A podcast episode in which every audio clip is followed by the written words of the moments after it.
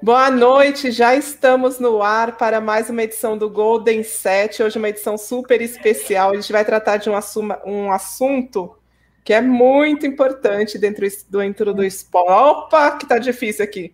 É muito importante dentro do esporte, dentro do voleibol, e é tão pouco falado, é tão pouco usado, né, Letícia? Boa noite, Letícia Capurosso. Hoje a nossa convidada especial, psicóloga, coach e especialista em psicologia do esporte. Tudo bem, Letícia? Boa noite, tudo bem vocês? Um prazer estar aqui com vocês, falar um pouquinho do nosso trabalho, que ainda é tão pouco conhecido, né? E a gente pode agregar tanto para o esporte. É muito gostoso poder dividir um pouquinho de conhecimento com vocês. Obrigada, viu, Letícia? E obrigada, Rafael, por estar aqui mais uma vez com a gente, ao nosso lado, aqui numa, em mais uma edição do Golden 7. Boa noite, Vanessa. Boa noite em especial para Letícia e também aos Golden Setters. Vanessa, hoje é dia da gente dar importância devida a algo que muita gente não dá, né? Muito se fala em repetição, gesto técnico, mas o mais importante é aqui, ó. Se, se a cabeça, se o emocional não contribuir, não adianta nada você saber todas as técnicas e ser o melhor jogador, o melhor atleta nos fundamentos. Uhum. E Letícia, você sabe que a gente recebeu há umas duas ou três semanas o Libero Mike do Fiat Minas, ele tinha acabado de conquistar a medalha de prata na Superliga Masculina e ele falou muito sobre o trabalho que ele faz com você. Por isso que a gente ficou bem curiosa, bem curioso e quis te trazer aqui hoje para contar um pouco mais como que esse trabalho de psicologia de, do esporte parece tão difícil, mas é como que é esse tipo de trabalho, especialmente dentro do voleibol. O Mike é maravilhoso. Né? Inclusive, ele me prometeu que ia estar aqui hoje. Não sei se ele entrou aí, mas ele falou comigo: não, eu vou entrar lá, eu vou assistir um. Olha que ele está lá em Saquarema, e o sinal de Saquarema não ajuda é. muito, não. Se ele não estiver aqui hoje, é vamos, vamos relevar, porque ele tentou. Mas hoje você, hoje você trabalha com o Mike, lá, é, o líbero do Fiat Minas. Isso, a Macris, levantadora, o Paulo, que é o posto e ponteiro, né? O Paulo tem 19 anos, está aparecendo, apareceu muito bem na Superliga, especialmente no jogo contra o Sada, que ele jogou muito. E a Júlia Kudes, que eu falo que é o cristalzinho nosso aí do feminino, né? A Júlia também jogou muito. Acho que ela, assim, ela jogou acho que quatro jogos e fez 20 e tantos pontos de bloqueio, então também é um fenômenozinho aí que está aparecendo. É, e trabalho com outros atletas também de base, de outras modalidades, balé, tênis de mesa, basquete, acho que são esses. É, mais, mais de que vocês vão conhecer, acho que são esses quatro, assim. Muito bacana. E para a gente começar então essa live, gostaria de saber quem que é a Letícia Capurosso. Além de, ah. além de especialista em psicologia do esporte, de trabalhar com o Mike, com o Paulo, com a Júlia e com a Macris, quem que é a Letícia? Então, eu sou psicóloga formada desde 2003, eu sou mineira de BH também, hoje eu moro em São Paulo, mas eu sou de BH, é, e me formei em 2003, quando eu me formei não tinha psicologia do esporte em BH, e aí eu fui trabalhar com clínica e, enfim, com outras coisas, e há mais ou menos 5, 6 anos atrás, Falei, eu quero voltar para o esporte, é isso que eu sempre quis, que eu sempre gostei. Eu fui atleta dos 9 aos 19, então joguei vôlei 10 anos, tive a graça de, eu, eu, brinco muito, que é verdade, tá? Mas eu falo brincando, eu fui cortada porque a Valeuska apareceu na minha vida, então eu era banco da Valeuska, não dava muito para competir, né? Mas nós somos da, da mesma geração. E aí, enfim, com 19 entrei na faculdade, parei de jogar, e aí, uns 5, 6 anos atrás, falei, quero voltar para o esporte. E aí, comecei, fiz uma especialização em psicologia do esporte, comecei a estudar, fiz curso de coach e voltei, né? E aí, estou trabalhando só com atletas. Então, trabalho com clínica também, mas o meu foco maior hoje são os atletas de alto rendimento, da base até a ponta. E o que consiste, Letícia, esse trabalho de psicologia do esporte? Para para a gente entender um pouco melhor desse seu trabalho. Uhum. Então, a primeira coisa que eu gosto de falar com todo mundo é que psicologia do esporte não é terapia. São coisas completamente diferentes, tá? É, a nossa função é ajudar o atleta a se desenvolver no esporte e como pessoa. A gente usa os dois lados, tá? Mas o foco nosso maior é o rendimento. Por que, que eu falo que a gente desenvolve como pessoa também? Porque o atleta não é máquina, né? A gente acha que os atletas são imbatíveis, invencíveis, aguentam tudo. Quando a Thaisa pediu licença, mas não é possível, não podia esperar até, até toque. Não, não podia, né? Não, não dá, assim, tem limites. E então a gente trata também um pouco do lado pessoal deles, mas o nosso foco maior é o rendimento, é fazer com que ele atinja a maior performance dele. Né? Então a gente está focado totalmente no rendimento dele dentro de quadra. Essa é a nossa função. Uma das grandes diferenças que a gente tem da psicologia, que na psicologia clínica, a gente fala muito do setting terapêutico, né? Então você tem que estar numa sala fechada, silenciosa, sem interferência e tal. E a psicologia do esporte não acontece dessa forma. A psicologia do esporte acontece dentro da quadra, ou na água, no tatame, onde quer que você esteja atuando. A gente precisa estar muito perto do atleta, eu preciso viver a realidade do atleta, eu preciso entender o que acontece ali nos treinamentos, o que, que acontece no jogo. Então, a gente está sempre presente junto com eles tentando buscar esse. Quanto, quanto maior conhecimento a gente tiver do esporte, da equipe, do ambiente que ele está, melhor o resultado que a gente vai conseguir.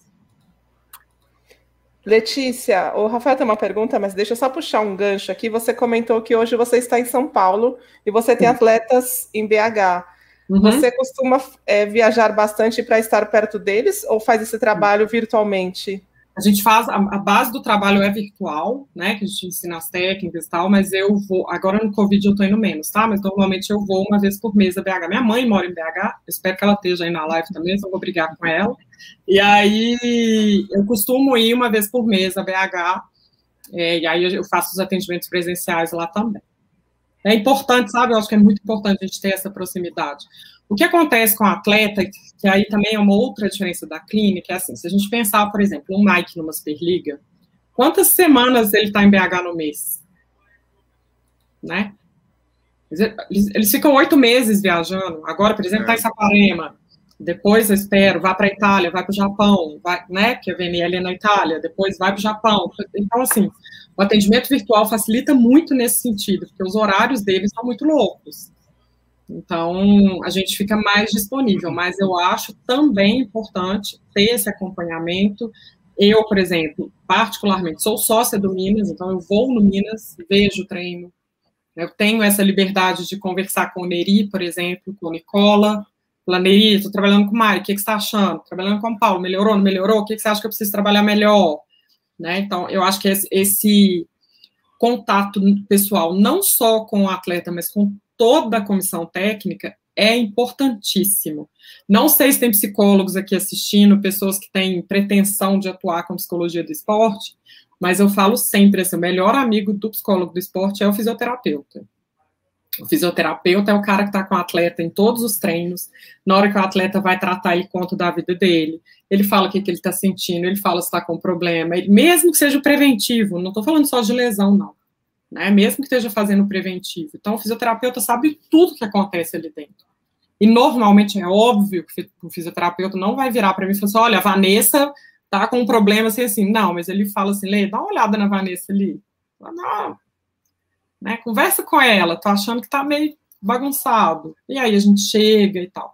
Então, ter esse contato aberto com o, a comissão técnica, como um todo é importantíssimo para a gente. E assistir os treinos é muito legal, porque você vê como que o atleta está inserido dentro do projeto, né? Porque uma das coisas que eu acredito é, muito é que quanto mais o atleta se compromete com a equipe, mais ele vai render.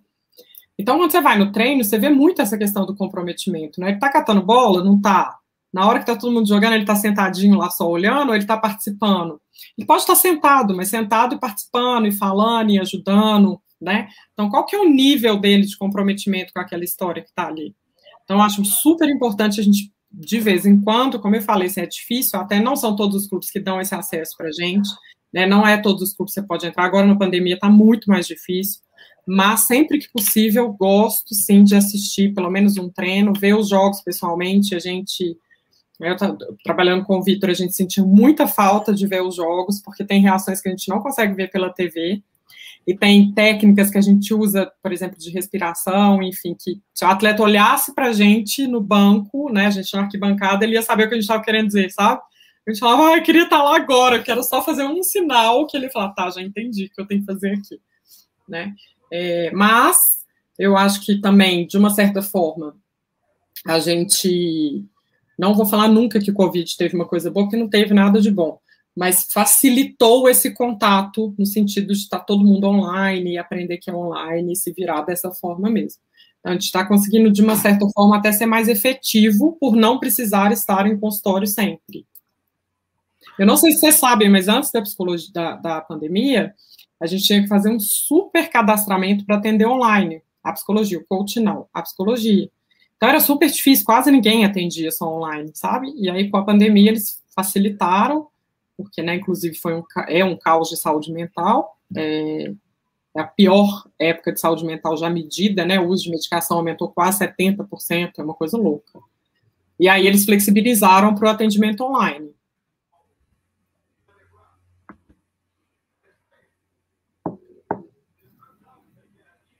Ricardo. Perfeito, Letícia, obrigada.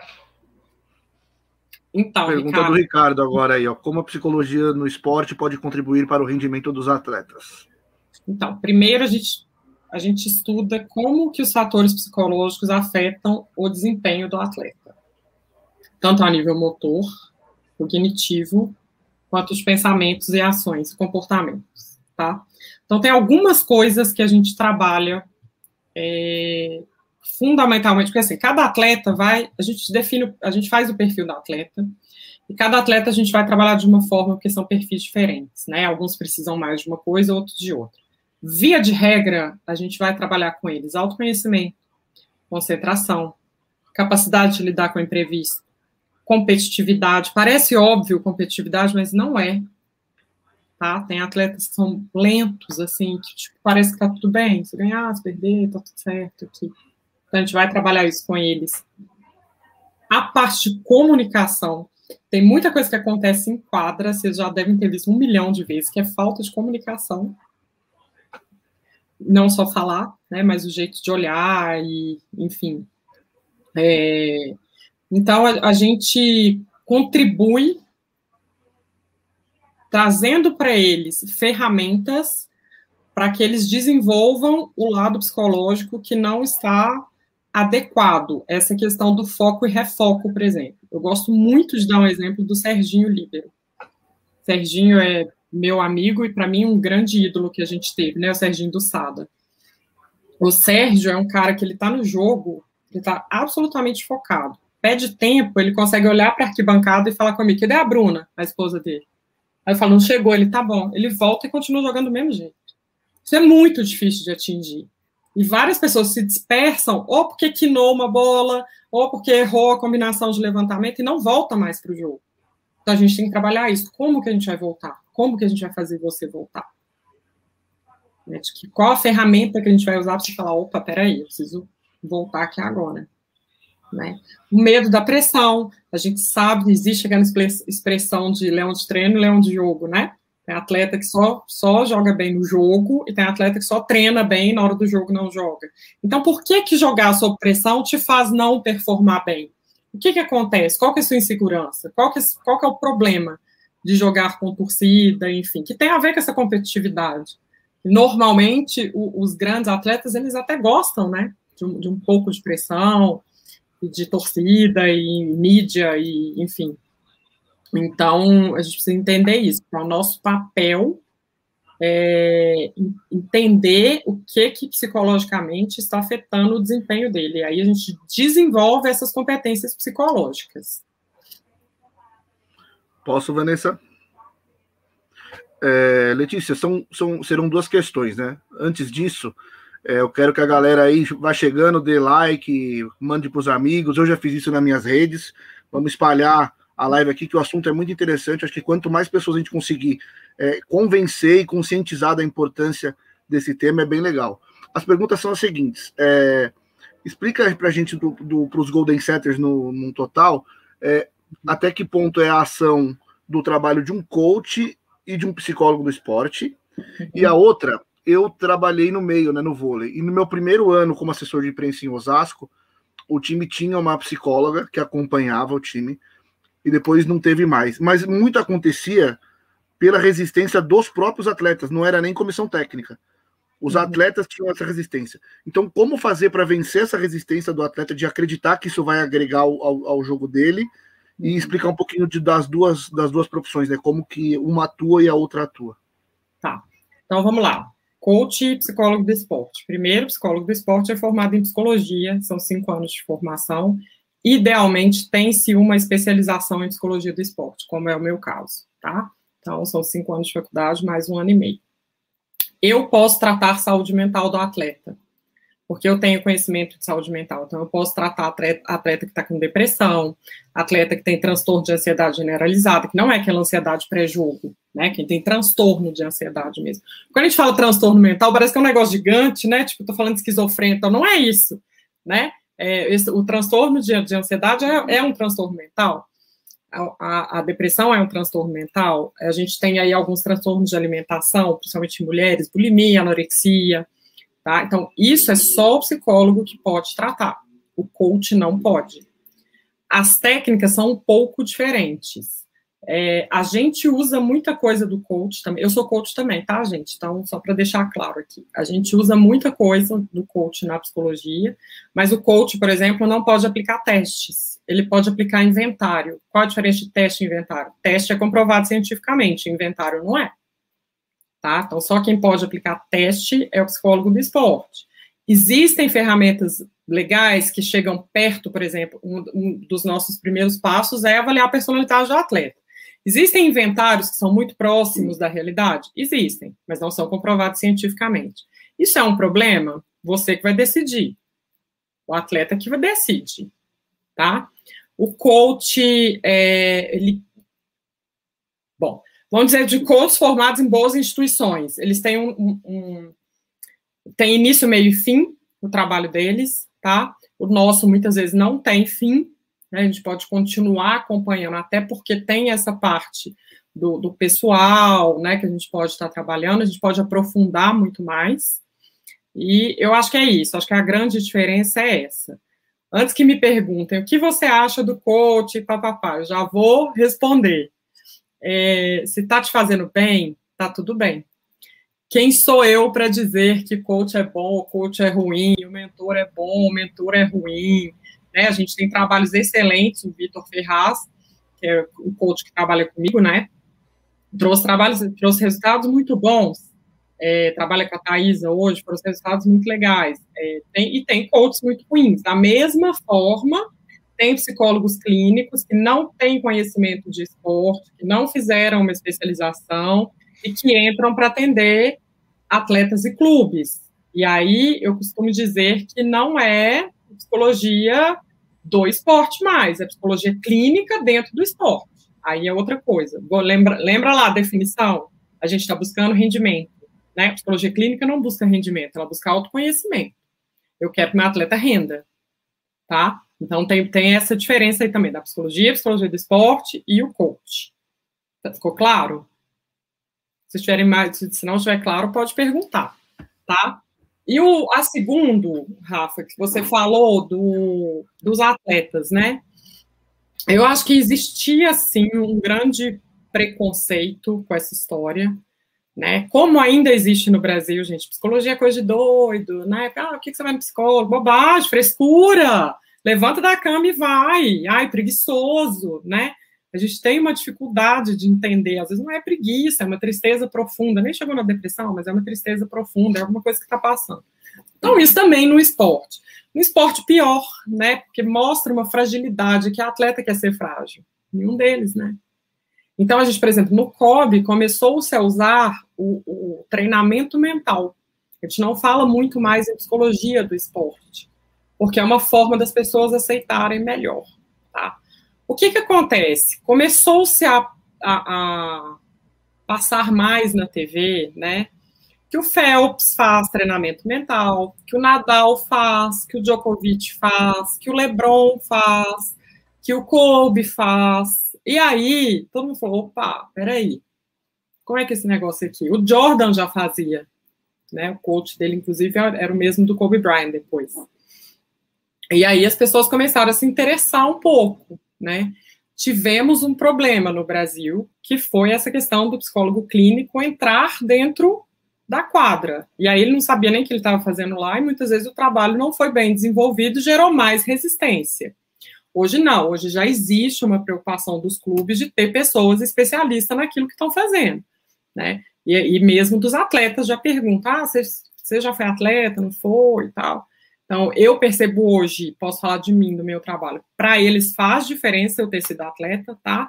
É uma questão que eles colocam, ah, eu quero, eu preferi, escolhi trabalhar com você porque você já foi atleta, você sabe como é que é.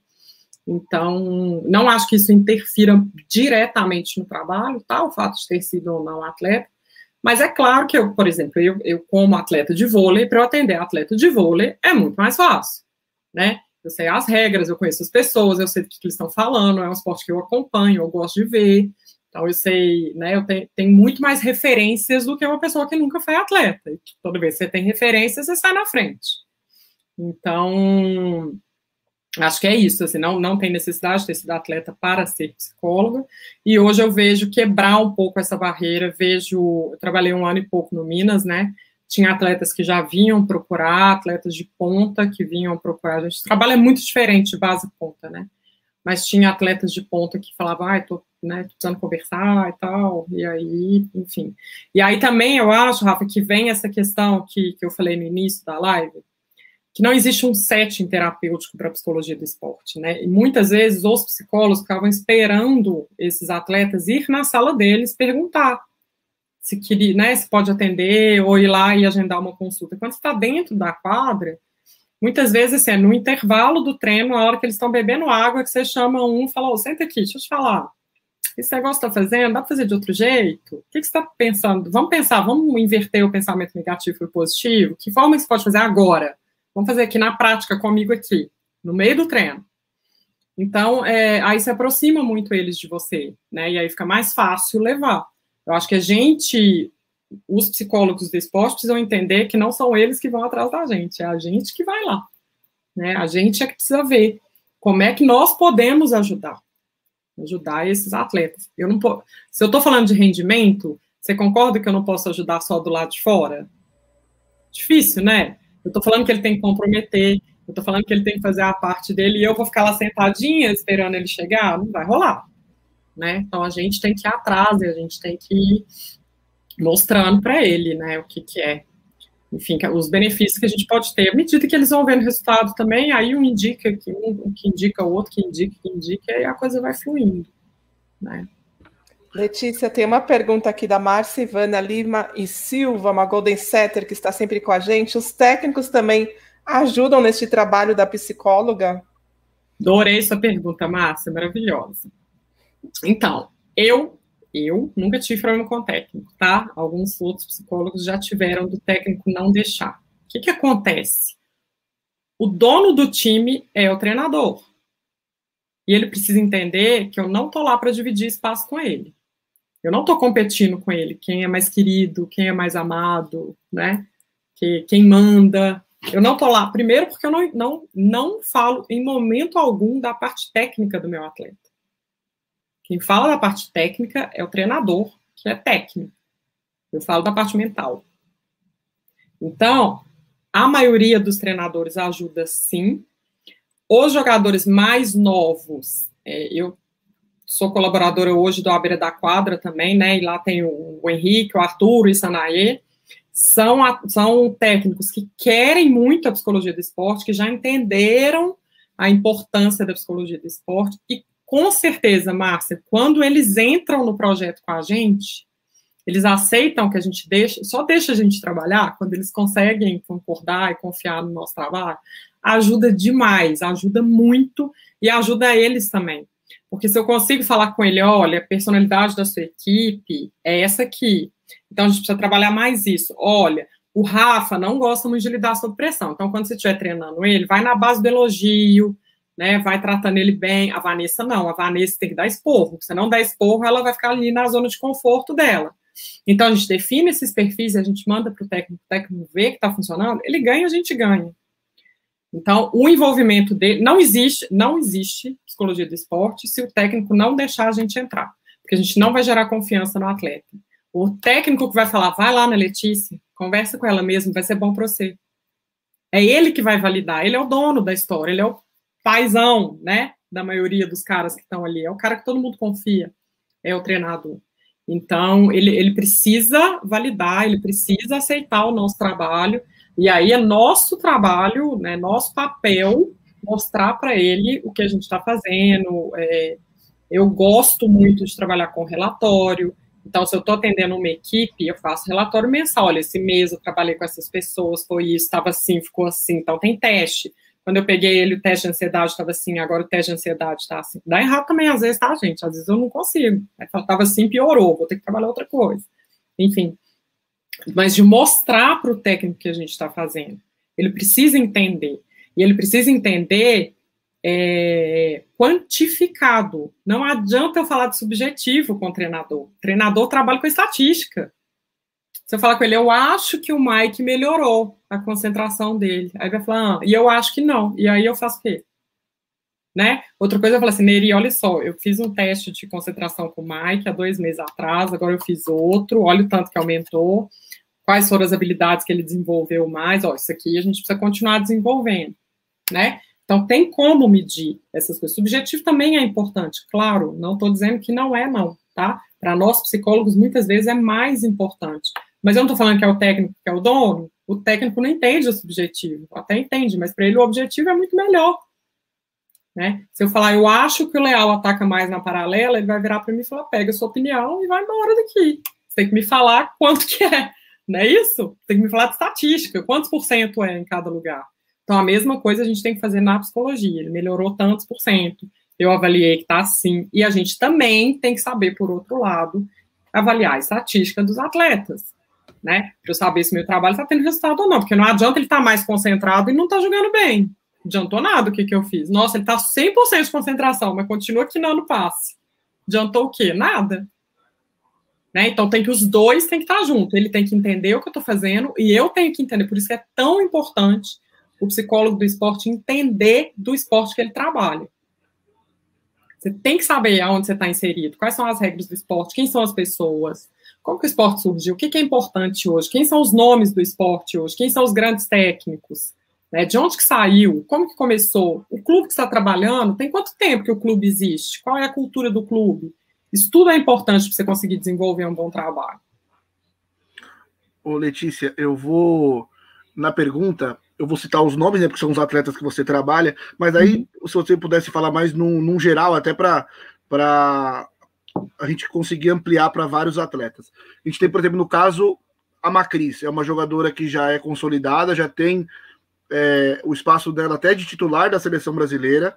Então, é, como, como lidar com o atleta com esse perfil? Aí você tem outro caso do Mike, que está buscando o espaço dele, ele já mostrou no clube, mas na seleção ele está começando. E aí você tem a Júlia e o Paulo que estão aparecendo. Inclusive, assim, a Júlia já tem até comparação com Thaísa. Eu trabalhei quando eu estava em Osasco com a Paula Borgo e falavam que ela parecia. Alguns movimentos parecia com a Sheila e tudo mais. Até que ponto, nesses mais novos, esse tipo de comparação pode atrapalhar? É, nos que estão começando, como, qual é o tipo de trabalho? Nos que estão já buscando espaço como o Mike, qual é o tipo de trabalho? E no caso de, do perfil da Macris também. Tá.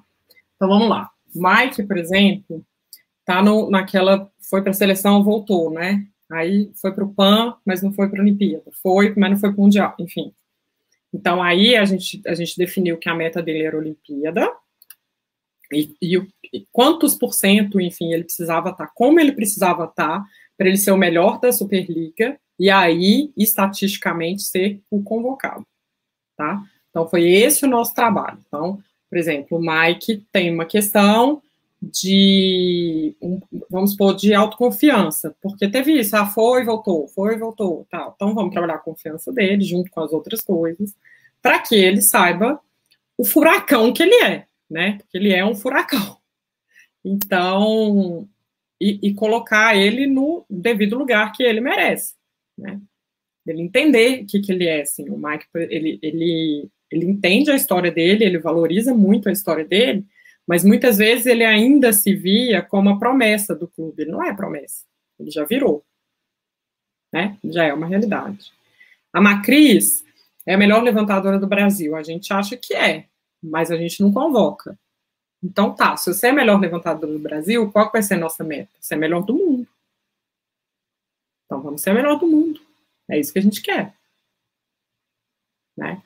Júlia e Paulo são a Júlia mais base ainda, né? Mas o Paulo saiu da base também. Primeiro conseguir fazer essa transição que é muito difícil, né? Sair da base para a ponta é complicado. É uma é uma situação de muito muita indefinição. E aí você vai, você não joga, você quase não treina. Eu não sei se todo mundo aqui participa de treinos, enfim, né, as pessoas que estão assistindo, mas assim, muitas vezes esses meninos que são da, da base e sobem para a ponta, eles nem treinam. Eu treino meia horinha ali, porque não dá tempo deles treinarem. Né? Eles ficam mais ajudando os, os titulares, enfim, os principais. Né? E aí a gente tem que trabalhar tudo isso. Então tá, sua meta, por exemplo, a Júlia, a gente fala, Ju, você vai jogar muito pouco. Então sua meta tem que ser outra. Sua meta tem que ser de desenvolvimento, não vai ser de resultado, vai ser de desenvolvimento. O que, que a gente quer desenvolver? Vai ser de aprender com a Thaisa e com a Carol Gattas, então você tem que aproximar delas, a gente desenvolver outro tipo de meta. Paulo era um cara que só ia entrar quando tudo estivesse dando errado. O Paulo não ia entrar na boa. Nossa, o jogo tá bem tranquilo aqui, vamos pôr o Paulo. Não ia, como não foi. O Paulo sempre entrava no momento de pressão. Então a gente tem que treinar ele na pressão para a hora que ele entrar, ele está acostumado com isso. Qual que é um dos grandes trunfos da psicologia do esporte? A gente tentar antecipar o que pode acontecer e treinar a pessoa mentalmente para aquilo. Então, a gente colocou o Paulo em N situações de pressão psicológica, que ele teve que saber lidar, e ele teve que sair dali, a gente ensina o caminho para ele sair. E aí, porque ele só vai entrar no 23 a 25 a 23 e a bola vai para ele, e aí? Né? Então, cada um, a gente precisa, por isso que é importante conhecer as equipes também, sabe? Porque, por exemplo, se eu não conheço a equipe do Minas, eu não sei que o Paulo vai entrar assim, dessa nessa. Só vai entrar na dificuldade, porque eu não acompanho a equipe. Posso falar, não, mas ele é super bom. Ele é super bom mesmo, mas ele entrar no lugar do Escobar à toa, ainda tinha o Lucas antes dele. Tinha o Escobar, o Lucas e o Paulo. Né? E aí, importante o quê? O, a gente conhecer também o técnico, enfim. Porque o Lucas tem um perfil muito diferente do Paulo. E aí, uma coisa que a gente trabalhava com ele também, você não é concorrente do Lucas. Vocês são complementares. Vocês são perfis que se complementam. É, o Lucas é um cara mais tranquilo, mais calmo. O Paulo é explosivo. O Paulo é emoção pura. E não tem melhor nem pior. Tá? Para cada momento vai ser um. Cada momento vai trabalhar com um. Então a gente tem que conhecer a pessoa, conhecer a equipe, e aí a gente determina qual vai ser. Não é a gente, né? Eles que falam para a gente qual é a meta deles. A gente direciona para que eles cheguem nessa meta. A gente treina para poder conseguir fazer eles chegarem lá.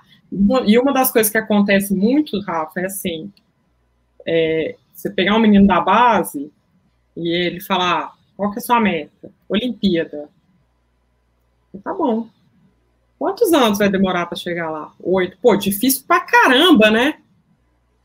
Vamos começar aqui, ó. Ganha a Copa BH, depois você ganha o Campeonato Mineiro, depois você vai para o CBI, depois você pega a seleção de base, depois você disputa o Mundial, um Sul-Americano, depois você, depois você vai para a Olimpíada. Calma. Porque senão fica muito longe. Se fica muito longe, você fica muito frustrado, porque você não está chegando. Você não chega nunca, né? Não chega nunca. Agora, se eu tenho que ganhar o campeonato do bairro, semana que vem eu ganhei, falou, opa, primeiro passo aqui, massa, já dei. Qual que é o segundo? É o campeonato do estado? Vamos lá. E aí você vai vendo passo a passo. Né? Existe uma coisa que a gente chama na, na, na psicologia do esporte, tem a zona do, da apatia e a zona da frustração. A zona da apatia é quando você tem mais competências do que está sendo exigido. Então você fica naquele treininho bem um pouco ali, porque você é melhor que todo mundo e o treino não está sendo para você. E aí você fica ali num bate-bola que não funciona. É como se colocasse um adulto para treinar com um, um infanto, né? Não tem graça. E aí você fica na zona da apatia, o risco de você sair e abandonar o esporte é muito grande. Por outro lado, se se colocam metas muito grandes, ou se a pressão é muito grande, a cobrança é muito grande, maior do que se dá conta, a pressão pode ser grande, desde que ele dê conta de fazer, tá? Mas se eu coloco uma meta, por exemplo, a Letícia vai para a Olimpíada? Não vai, né? Estou nem treinando. E aí, se ficar, não, você tem que ir para a Olimpíada, tem que ir para a Olimpíada, tem que ir para a Olimpíada, eu não vou conseguir nunca. E aí eu também acabo parando de jogar. Porque eu estou sempre frustrado, eu não consigo entregar o que estão me pedindo para entregar. Né? Então a gente tem que sair dessas duas zonas, encontrar o meio termo, que não fique nem apático nem frustrante, para que esteja sempre motivado. Como que a gente consegue isso? Com metas curtas. A gente tem lá metas de longo prazo, mas a gente trabalha com metas curtas, realistas e desafiadoras. Né? Então, por exemplo, o Mike, quando começou a ir melhor, aí ele estava com acho que 72% achava que agora 72% é muito bom de passo no shortão, agora você tem que chegar no 74, né? Como é que nós vamos fazer? Ele, pô, eu tava, tava, mas agora não tá bom mais não. Agora você tem que chegar lá no 74. E aí? E aí entender também a personalidade de jogadores. Vou dar um exemplo da Thaisa, tá? Que eu não trabalho com ela, mas eu vou dar um exemplo dela. A Thaisa é, o Wallace também é assim é, são jogadores que gostam de ser cutucados, por exemplo. Então a Thaisa fazia seis pontos num jogo, aí você vira para ela e fala assim: você viu? A Carol fez sete pontos. Meu amigo, o próximo jogo ela vai fazer 15. Entendeu? O Wallace é a mesma coisa. Você fala, o Wallace, ó, fulano ali, mas vira um bicho. Então você tem que conhecer isso, pra você saber como que você vai tirar. Né, de cada um deles. Por isso é importante conhecer a personalidade de todos eles. Né? Eu falava, se eu fosse adversário da Thaís, eu não mexia com ela, não, nem com o Wallace. Eu ia deixar, só deixa os dois jogando lá bem tranquilinho, não fala nada, não. Porque cada vez que você cutuca, eles voltam pior, né? Então deixa lá. E tem outros jogadores que, que é, não vou citar nome, né? Mas que na, na pressão a gente vê que vai lá para baixo, não, e muitos não conseguem voltar para o jogo, né? Não consegue, de fato, voltar a render mesmo que o treinador às vezes tira aqueles dois pontinhos e volta depois, mesmo assim não, não vai. Então, isso é importante entender. Bloqueou o Wallace e a Thaísa, vira para o lado e comemora não, discretamente, não faz festa. Não, nem comemora, pede desculpa. Ou é melhor a torcida também nem provocar, né? Melhor pedir desculpa, eles vão ficar bravos também. Vai falar, pedir desculpa de quê? Né? Mas é, assim, são pessoas que se você, você pisar no calo, eles crescem muito. Né? O Luan, que era o oposto do Cruzeiro, era assim também. O próprio Serginho Líder era assim também. É, tem vários exemplos assim de atletas que são mais é, acalorados, vamos colocar assim. O Lorena, quem não lembra do Lorena? Né? O Lorena, você mexia com ele, meu Deus do céu, sai de baixo. Né? Então, tem atletas que são assim, tem outros que param de jogar. Então, aí, é, por isso que é importante conhecer a personalidade deles. E o time adversário também conhecer, né? Porque deixa eu usar isso a meu favor, peraí. Se eu sei se eu pressionar a Letícia, a Letícia não vai jogar bem, eu vou pressionar. Lógico que eu vou. Né? Eu vou usar isso a meu favor. Então, funciona para os dois lados. Tem que saber usar as armas, né? Letícia, a gente está com muita, tá com bastante pergunta aqui no chat, mas antes eu queria fazer a minha. É, eu sou jogadora de vôlei, hipoteticamente, e quero trabalhar com você. Como que é esse processo? Eu, claro, eu entro em contato, falo, ah, Letícia, o Mike me recomendou, falou que tá legal o trabalho. A partir daí, quais são os próximos passos? Então, primeiro eu, eu gosto de entender, né, onde você quer chegar, o que, você está fazendo, qual que é o tipo de treino. A psicologia do esporte também é importante falar, não é só para alto rendimento, tá? A gente chama hoje de psicologia do esporte e exercício físico. Então, existe, por exemplo, alguns psicólogos que trabalham em academia para evitar evasão. Por que, que as pessoas saem da academia? Como é que eu posso fazer com que elas fiquem aqui? Né? Como é que eu posso motivar? Existem psicólogos do esporte especializados em terceira idade, que é para fazer com que essas pessoas voltem a fazer atividade física, enfim, se cuidar, cuidar da saúde tá? Mas então, a pessoa entrou em contato comigo. Então, primeiro eu preciso entender se é um esporte que eu entendo que se for, por exemplo, badminton, eu vou falar, desculpa, não posso te atender, porque eu não entendo nada de badminton. Mas quando ela entra em contato, que normalmente a gente a gente tem uma primeira conversa para entender em que ponto que ela está da carreira e por que, que ela está me procurando. Muitas vezes a demanda é clínica e não é do esporte, então precisa ficar bem claro isso. E aí a gente vai determinar o, a forma que a gente vai trabalhar né? É, existem pessoas que a gente atende toda semana, outras 15 em 15 dias, e, e, aí a gente começa com esse estudo da personalidade, então, primeira, segunda sessão, personalidade, personalidade da Vanessa é tal, vamos definir metas, Vanessa, onde você quer chegar, é possível ou não é, Muitas vezes eu entro em contato com a comissão técnica nesse momento para entender se a meta dessa pessoa é realista ou não, né? Porque às vezes eu não estou lá dentro, então eu preciso que o técnico me diga se é possível ou não ele atingir aquela meta naquele determinado, naquele determinado ponto, né? É, e aí a gente começa, de acordo com o teste de personalidade, eu vou saber o que, que ele precisa trabalhar mais, né? E aí a gente começa a trabalhar as habilidades específicas. E aí vamos, a gente trabalha um pouco de autoconhecimento, que é fundamental para todo mundo, e aí concentração, foco, motivação, é, ativação, que é super importante. Ativação é o quanto você entra preparado na quadra, tá? Você não pode nem entrar para baixo, nem passar do ponto. Então, você tem que entrar num nível ideal de jogo, que é o que a gente chama de estado de flow também, funciona, tá? Então, a ativação dele, ansiedade, a gente cria rotinas. Eu não falei que a gente tem que treinar antes, né? Não é um treinamento. Então, que, que a gente tenta antecipar as coisas falei isso mais cedo, né? Que a gente tenta, ah, a gente tenta antecipar o que está acontecendo. Então, por exemplo, as rotinas é todo dia, você, antes do treino, faz as mesmas coisas. Né? Então, você, 10 minutos antes do treino, faz sua visualização, pensa como é que vai ser seu treino, o que, que você quer treinar hoje, como que vai ser, vai para o treino, depois reflete como que foi. No dia do jogo, você faz a mesma rotina. Seu corpo já conhece, dia de jogo não é dia de mudar nada. Então, a gente ensina isso tudo para eles, a gente determina as rotinas. A gente ensina a técnica de respiração para atingir o nível de ativação adequado, a gente ensina meditação, a gente ensina visualização, mentalização, e aí, e aí vai, gente, aí é sem fim, assim, depende do, do que, que eles estão buscando mesmo. E, do, e isso, assim, do que cada um tem que trabalhar, né?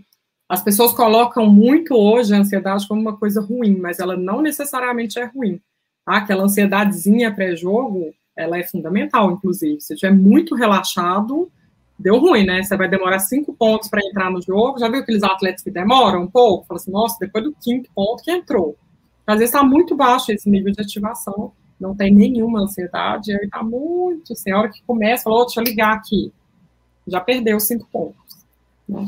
Então, no vôlei isso não é tão problemático, mas eu trabalho, por exemplo, com atletas de tênis de mesa. Atletas de tênis de, tênis de mesa tem jogos que duram cinco minutos o jogo inteiro. Então, se ele desligou um minuto, um set já foi. Já perdeu um set. Né? Então, não, não tem esse tempo de recuperação. Letícia, aí eu sou então essa jogadora de vôlei, estou num clube bom do Brasil, tenho condições de chegar à seleção, e aí eu coloco como meta, eu quero chegar à seleção brasileira. A partir daí, como que você é, estipula esse plano estratégico? Você chega a analisar as, as jogadoras da mesma posição que estão na seleção, questão de Sim. rendimento, e me coloca, então, esses. Faz essa comparação para eu saber onde eu preciso chegar, é isso? Sim, sim. Quem está lá hoje, então eu quero ser levantadora de seleção. Hoje é a Macris, eu sou Letícia. O que, que eu preciso para chegar na Macris? O que, que eu preciso melhorar para chegar na Macris? Em quanto tempo é possível eu fazer essa melhora? Gente, muito importante. Psicólogo do esporte não vai resolver todos os problemas. Se não tiver habilidade técnica, não adianta, tá? Então tem que juntar as duas coisas, né? O treinamento físico com o mental. Então, precisa entender, é possível? Não é? É possível? Vamos desenhar, quantos tem que melhorar por dia para você chegar lá igual ela? Às vezes a gente fala 30%, 30% parece muito, né? Mas é 1% por dia no mês.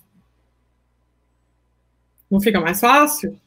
do que eu falar, nossa, Vanessa, no fim do mês tem que ter melhorado 30%. Você vai falar, caralho, como é que eu. Desculpa. Como é que eu vou melhorar 30% em um mês? Mas se eu te falo, vá, é 1% por dia. Você vai falar, beleza, tranquilo, dá. 1% por dia dá. E aí a gente vai de novo, vai na estatística, vamos assistir jogo. Qual característica que ela tem que você não tem? Muitas vezes é, por exemplo, uma característica que não é técnica, é uma pessoa que é mais líder dentro de quadra. Para o líbero e para o levantador, é muito importante ser líder dentro de quadra certo? Muito mais que para um ponteiro, por exemplo. Então, é, de repente é isso que está faltando. Você tem uma liderança maior dentro da quadra, você falar mais dentro de quadra, você se impor mais dentro de quadra. Né? E aí a gente faz toda essa análise. Análise estatística, a gente faz análise jogo a jogo. CBV Te Amo, que põe a análise lá depois do jogo já, fica bem mais fácil para gente. Né? Tem, tem uns erros lá, mas a maioria sai certo. E aí a gente acompanha pela estatística, a gente consegue ver as antigas também. Hoje, né, muito mais fácil com o YouTube, enfim, você consegue ver jogo toda hora, você consegue analisar as diferenças, né? E aí, mas sempre é assim, é importante a gente ter esses comparativos, Vanessa, mas nunca é sobre ser igual a uma Cris. É, é, eu falo que assim, não é se comparar, é se espelhar, são coisas diferentes, sabe? Porque você tem que comparar você com você. Então, eu, Letícia, tenho que ser melhor que a Letícia de ontem. Né? Eu tenho que estar melhor que eu. Algumas coisas a Macris vai ter, eu não vou ter, mas alguma coisa, algumas coisas eu vou ter que ela não vai ter. Tudo bem, então eu posso ter ela como espelho. Tá ótimo, a melhor levantadora do mundo, eu vou me espelhar nela, mas não achar que eu vou ser igual a ela. Né? Até porque a gente também tem um componente aí para levantador, que é a criatividade. Se eu fizer exatamente o que ela faz, eu vou me destacar em quê? Né? Então, você possa usar, usar sim como exemplo, mas que você tenha outras coisas aí que, que, que desenvolva o seu, né? Que você não perca a sua personalidade. Eu não quero ser igual a ela. Eu quero ser melhor que eu e quero chegar no nível que ela chegou. Ok, aí, aí vale. Tá? Mas sempre você com você. Na vida, viu, gente? Não é só na psicologia não, na vida toda. Letícia, é, entrar um pouquinho mais na questão do controle é, emocional, né? A gente teve a Copa do Mundo no Brasil e vários casos de jogadores, quando tocava o hino, já estavam chorando, não conseguiam controlar essa parte emotiva, deixava transparecer isso. É, rolou, muito, rolou muitas pautas depois do, da Copa que isso poderia acontecer com os atletas na Olimpíada, que é, aconteceu dois anos depois. Então, assim, é, como, como lidar com isso, né? Como fazer com que essa parte da pressão do jogo é, não interfira no atleta e essa questão, pô, ele tá sentindo a pressão, mas não demonstrar para o adversário, porque a partir do momento que ele tá, chora e tudo mais, ele meio que se entrega e aí dá armas, dá munição para o adversário. Né? Então, como controlar isso? Tá, tem duas coisas. Primeiro, não tem problema chorar, desde que você volte e jogue. Você não pode passar o resto do jogo emotivo, que a torcida tá lá no Maracanã gritando seu nome. Agora, tocou o hino, você se emocionou, ok, acabou o hino, acabou, acabou, acabou. Lembra o exemplo que eu dei de Serginho? Ele vai lá e fala: Lê, a Bruna chegou. Não, tu voltou e tá jogando do mesmo jeito. Para ele nada mudou, tá tudo certo. Se você conseguir fazer isso, ok, você pode chorar no hino. O que você não pode, aí vai desculpar o capitão da seleção, o que você não pode é falar: Eu não quero bater o pênalti. Aí, desculpa, querido, se o capitão não quer bater o pênalti, nós temos um problema. Né? É, a pressão, gente, a pressão é inerente ao esporte. Não tem essa de eu não, não gosto de jogar sob pressão. Amor, então vai cozinhar. Porque todo jogo é pressão. Tem algum jogo que você pode perder? Não, hoje se eu perder, de... não tem. Atleta, atleta competitivo, de alto rendimento, ele vai falar isso algum dia, Rafa? Não, hoje eu posso perder aqui, tá tranquilo. Não tem pressão todo dia. A pressão existe, ela tem que existir. É o, é o tal do friozinho da barriga ali antes do jogo, né? É gostoso isso até. A pressão vai estar tá lá. Agora, como você vai lidar com ela? Aí, vamos ensinar técnicas. Tem técnica de relaxamento, tem técnica de respiração, tem a visualização antes do jogo. Ó, você vai chegar lá, você vai enfrentar esse cenário. Já treina na sua cabeça como que vai ser, para a hora que você chegar lá, você fala, ah, parece que eu já tive aqui antes. Ok, já sei o que eu tenho que fazer. Vamos treinar tudo que pode dar errado, fazer essas visualizações de tudo que pode dar errado durante o jogo? Vamos antecipar as situações que podem ser que podem acontecer. E aí pode ser técnica e psicológica, pode ser você chegar no vestiário, o vestiário está trancado, isso já aconteceu, né, em outros esportes. Se chegar no vestiário não tem água, acontece, e aí você vai fazer o quê? Você vai chorar porque não tem água? Você vai ter se prevenido e levado uma garrafinha ali para você, né? Então, todo precavido, né, gente? Não é prevenido, não. É, então, assim, a gente tenta antecipar tudo que pode dar de errado. E, inclusive, essa história da pressão. Pode ter, ah, você vai jogar, sei lá, você vai jogar contra os hooligans. Pode acontecer de jogar coisa no gramado, pode acontecer ato de racismo e tal. E aí? E aí? Então a gente tenta colocar eles num cenário pior do que o que pode acontecer. Tá? Então, eu, eu sei, por, por exemplo, de, de, né, até pelo tempo que eu trabalhei no Minas. Normalmente, gente, o que eles fazem no treino é muito mais pressão do que é no jogo. A pressão que vem no jogo é externa, e a externa a gente trabalha com a psicologia.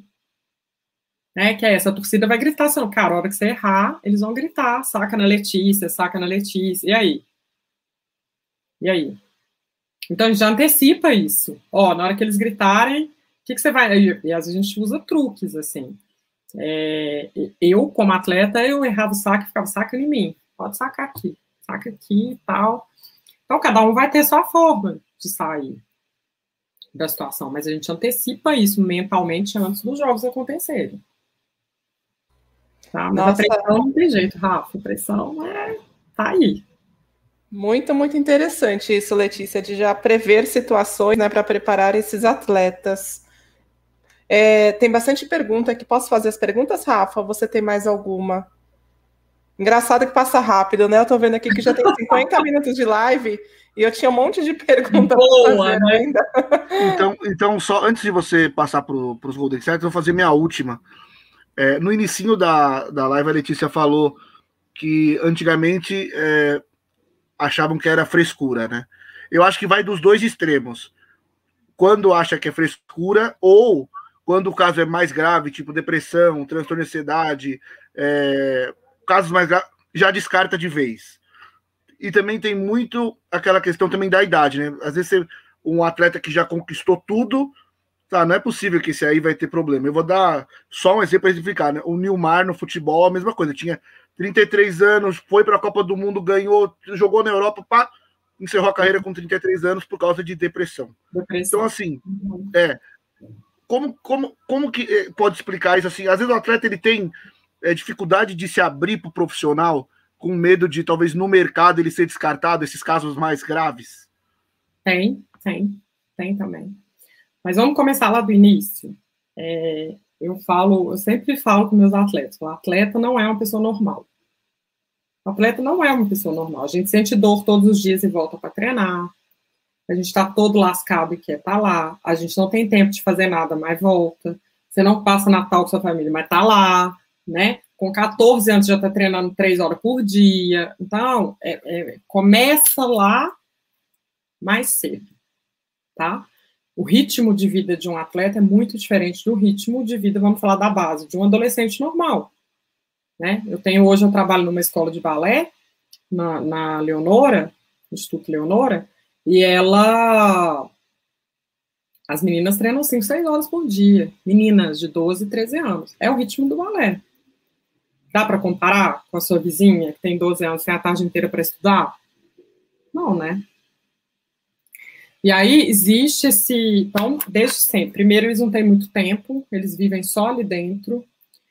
Eles normalmente demoram um pouquinho mais para amadurecer emocionalmente, porque não tem as vivências que os outros têm, né? Porque só treina, joga, treina, joga, concentra, pá, pá, pá, pá, pá, pá, pá, pá. Então, às vezes demora um pouquinho mais, porque não sai, não vive outras coisas, tá? Amadurecem num ponto de, por exemplo, arrumar cama, organização, disciplina amadurece mais cedo, mas muito emocional, às vezes demora um pouco de relacionamentos, por exemplo.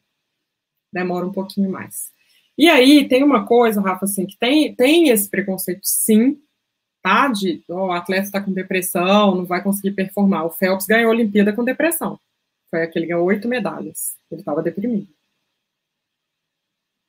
Né? É, mas existe também um outro medo dos atletas, que é não é só o de ser cortado e tal, mas é o de ficar de fora. Então eu vou ficar no banco porque eu estou me tratando, e aí vai ter outra pessoa que vai ter oportunidade e pode jogar melhor que eu, né? É, então existe, sim. Hoje a gente também percebe, existem muitos médicos do esporte, também não tinha médico do esporte, né? Era um médico clínico que atendia. Então hoje já tem a medicina esportiva, já sabem as medicações que podem ser usadas. Eu também falo sempre com a comissão técnica, eu prefiro uma pessoa deprimida que está medicada do que um alegre que não me falou que está deprimido e está alegre na minha frente.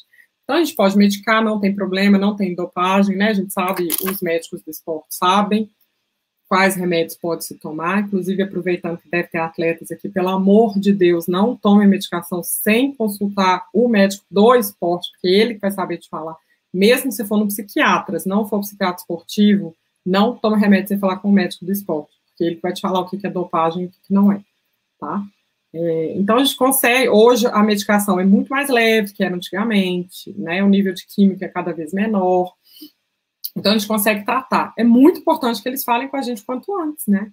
Quanto antes a gente souber o que está acontecendo, a gente consegue intervir, muitas vezes sem nem, nem ter uso de medicação, né? Então, e essa percepção nossa também, dos outros também, comentaram, ó, oh, fulano tá meio assim, quando mora em república, eu peço muito para eles, assim, ó, se perceber um comportamento diferente um do outro, já me fala, já me chama, né, que a gente já conversa, enfim, mas tem sim, tem esse medo de relatar que tá com depressão, que tá com ansiedade exagerada, a gente tem, no vôlei eu não tenho muitos casos, mas no futebol tem muito caso de alcoolismo, né? E aí também eles têm medo de falar, porque vai ser cortado, enfim, que nenhum time vai querer contratar. E às vezes é uma doença que precisa ser tratada, né? E a gente está ali exatamente para isso, para dar esse apoio, não só para atleta, para a família. A gente perguntaram aqui a questão do treinador, né? Quando a gente chega em casos extremos, a família também é super importante. Em alguns casos, também vocês me perguntaram de atendimento. Em alguns casos, eu chamo o cônjuge para fazer uma sessão comigo. Né? Não que ele esteja atrapalhando, não é isso. Não necessariamente. Pode ser que esteja atrapalhando também, mas não necessariamente seja isso. Porque às vezes, assim, no vôlei a gente sabe, os atletas casam muito novos, né? A maioria deles casa novo, com 20 e poucos e tal. E aí a mulher acha que ela foi no jogo, o cara é incrível dentro de quadra, então ela vai casar com ele, vai ter uma vida de princesa. Só que ela não pensou que ela vai ficar oito meses sem ver o marido dela.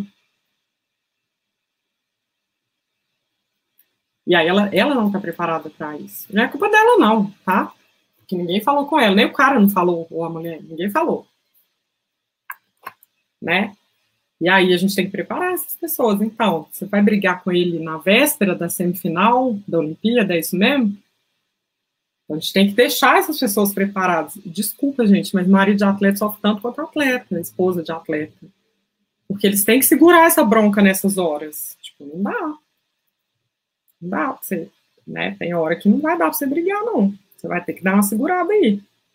Depois você faz o que você quiser, mas assim, não, não dá para ficar para colocar em risco todo o trabalho que foi feito com o atleta. Então, a família entra também, tá? Muitas vezes, muitas vezes. A maioria é essa, de não entender o papel deles. Ou, às vezes, por exemplo, a esposa de um atleta que... Vou falar de marido agora. Marido de um atleta que não segue a dieta dela, por exemplo. É difícil, né? Difícil, a mulher tem que estar ali regradinha e tal, e o marido comendo hambúrguer, pizza e tal. Então, gente precisa chegar ali, às vezes a gente fala, tá, não dá para ser só, só duas vezes semana, que aí dá para segurar mais e tal. Então precisa, às vezes, às vezes precisa desse trabalho junto com a família também. Com a base a gente faz bastante, tá? Muito por causa dessa questão da alimentação, porque eles dependem do pai e da mãe, né? São eles que cozinham e, enfim. Os que moram em república não tem problema que eles alimentam no clube. Mas os outros que moram com pai e mãe, a gente tem que fazer bastante esse trabalho. De comportamento dos pais também, como é que você comporta no treino, como você comporta no jogo, né? Tem pai que acha que o filho vai ser o próximo Giba, e o menino nem no banco não tá. Tem pai que é o contrário, que o menino é um Giba e acha que o menino não serve para nada, ou quer que o menino vai fazer vestibular. Tem pai que não sabe se comportar em jogo, que briga. Então, a gente faz também esse trabalho com o pai. Tem uma diferença boa aí, né, Letícia, entre o trabalho com a base, o trabalho com alto rendimento. E deixa eu fazer minha última pergunta, porque estão chegando as perguntas no chat. É, falando sobre comportamento, como que você lida, ou não sei se você já teve casos assim, de atletas que só reclamam, que para eles o problema é do, do colega, não é, não é ele que não está performando, ele não está performando porque o levantador não é bom, porque o líbero erra muito. Como que você lida com esses atletas mimizentos? Contar uma cena para vocês. Eu tinha um atleta que ele chegou um dia e falou: Ai, meu ombro tá caindo, tô tentando jogar. Ele era central. Ai, tô tentando, não sei o que, que o fulano, o montador é muito ruim, não acerta as bolas e tal. Aí eu falei: É mesmo? Ele falou: É. Eu falei: Sabe o que você faz? Ele falou: Sei. Não. Aí ele: Que? Falei, seja foda. A hora que você foda, se for foda, você vai escolher que levantador vai jogar com você. Enquanto você não for foda, amor, é isso aí. Né? O dia que você for muito incrível, você não vai escolher o time que você vai jogar, você vai escolher o jogador. Agora não é. Então, assim, jogador reclama, reclama. Tem uns que reclamam de manhã também, tá? E aí a gente também tem. Eu tento sempre buscar assim, tá? E por que, que você tá voltando aqui todos os dias? Lembra das metas que a gente definiu lá? Vai ter dor no caminho da meta. E aí? É uma dor real? Vamos para fisioterapia, vamos fazer preventivo, vamos tratar, tá tudo certo. Agora, o outro não consegue. Ah, o, o líbero é muito ruim, o levantador é muito ruim. Ajuda ele. Como que você pode ajudar ele? Bom, se você der passear o jogo inteiro, vai ficar mais fácil para o levantador, não vai? Então vai você no passear. Se o levantador é muito ruim e só põe bola alta, então quem sabe a gente não treina um pouco a sua passada para bola alta, em vez de sair tão rápido. Dá para você se ajustar a ele. E aí a gente vai, vai vendo expectativas que podem ser feitas junto com a comissão técnica, óbvio. Né? O que, pode fazer? Mas não existe isso de assim colocar a responsabilidade no outro sempre é o caminho mais fácil, né? Mas a responsabilidade é de, de, cada um de nós. E, aliás, os grandes nomes se dão é nas dificuldades, não é mesmo? Você falando, nossa, esse jogador joga muito. É quando não está perfeito. Quando está perfeito, você nem repara. Eu lembro uma vez a Leila ganhou, acho que prêmio de melhor jogadora e tal. E aí ela falou assim: não, mas não sou eu que tenho que ganhar. Quem deveria ganhar é a Fernanda Venturini, porque jogar com ela não tem que fazer nada, só faço passada, a bola tá lá, exatamente onde eu pedi. Não tem que fazer nada. E aí é mais difícil, né? É mais fácil se destacar quando tá ruim. Vou dar o um exemplo do Paulo, por exemplo. Paulo era um menino que estava no banco. Quando ele entrou contra o Sada, e a gente estava perdendo, e ele conseguiu, ele virou o 7, né? A entrada dele fez virar o 7, ele se destacou. Não estava fácil, o passe não estava bom, provavelmente o levantamento não estava tendo muita variação, né? Porque estava colocando só na saída de tiro Escobar, entra ele. Provavelmente, provavelmente, não foi o, o, mais tranquilo a situação que ele gostaria de entrar. Óbvio que não, ele quer ser titular, ele fala, Lê, ah, eu quero já começar jogando. É muito difícil sair do banco frio. Então ele poderia dar desculpa. Nossa, estava frio no banco, não consegui, né? Mas não é isso. Então, aí, quando o jogador fala isso, por exemplo, eu estava frio no banco, mas por que estava frio? Pode ficar frio no banco? Então, vamos, vamos ver aí as variáveis, como é que é. Pode ou não? Deveria, você não deveria estar frio no banco, você tem que estar no banco pronto para entrar a qualquer momento. Aliás, você está ali esperando por isso, né? Você está rezando para isso acontecer. É o contrário, não é? Estou ali tranquilinha assistindo o jogo. Né? Então, a gente vai, vai tentando quebrar essas crenças que eles constroem. Então, é muito fácil botar a culpa no outro, né? Então, eu sempre trago, tá, e o que, que você pode fazer para melhorar esse cenário? Qual que é seu papel dentro disso? Né? O que, que você poderia fazer para você? Na verdade, a gente está falando aqui sobre o esporte, mas dá para levar para a nossa vida, né? A gente está acostumado a terceirizar a culpa Nunca o nosso erro, é sempre o erro do, do colega. Deixa eu começar a ler as perguntas aqui do Marcelo Jardim. Letícia, o trabalho da psicologia no esporte é feito só individualmente ou em conjunto também? Até que ponto essa decisão é sua ou a decisão do técnico? Você já falou um pouquinho sobre essa parte do técnico, né? Nos clubes, dentro do clube, se você é contratado clube, por exemplo, tempo que eu trabalhei no Minas, a gente faz as duas coisas, tá? Faz em conjunto e faz individualmente na base, falando de base, tá? Então a gente faz o, a gente faz até bem mais em conjunto do que individual. E a maioria tem o mesmo nível de maturidade, já desenvolveram as mesmas habilidades, então a gente faz um, um, um perfil da equipe e trabalha em cima daquilo. Tá? A gente trabalha também com psicoeducação, é um trabalho um pouco diferente. Tem técnicas também, mas tem outras coisas. A nossa, nossa eu acho que a base a gente está muito mais voltada. Claro, a gente quer formar grandes atletas, mas a gente também quer formar grandes cidadãos, né? Então a gente tem essa vertente também de formar um, um, um sujeito ético, um sujeito correto, que seja um, um cara legal para o mundo. Né? Então isso tem na base mais, obviamente. Na ponta, a gente até trabalha em conjunto, tá? Mas é um pouco mais difícil e essa decisão é do técnico. Aí é o técnico, tá? Se eu posso ou não trabalhar em conjunto, o técnico vai me falar na ponta. Alguns técnicos não gostam, outros não se importam, e aí vai, vai de, de cada um. Por que, que, é mais difícil trabalhar em conjunto na ponta? Vamos pensar no Minas hoje. Eu trabalhar com Thaisa e Júlia Cudes, as duas são superpotências, cada uma na sua idade, cada uma na sua geração, né? É muito difícil eu conversar no mesmo nível com a Thaisa e com a Júlia, com a Pri, com a Camila Mesquita, que estão começando. A gente pode falar das, mesmas coisas, mas a Thaís já desenvolveu muito mais habilidades do que elas. A Carol Gatá já desenvolveu muito mais habilidades do que elas. A própria Macris, né, que ainda é nova, mas tem. Então é muito difícil, às vezes, você trabalhar a mesma coisa com esse nível de maturidade tão diferente.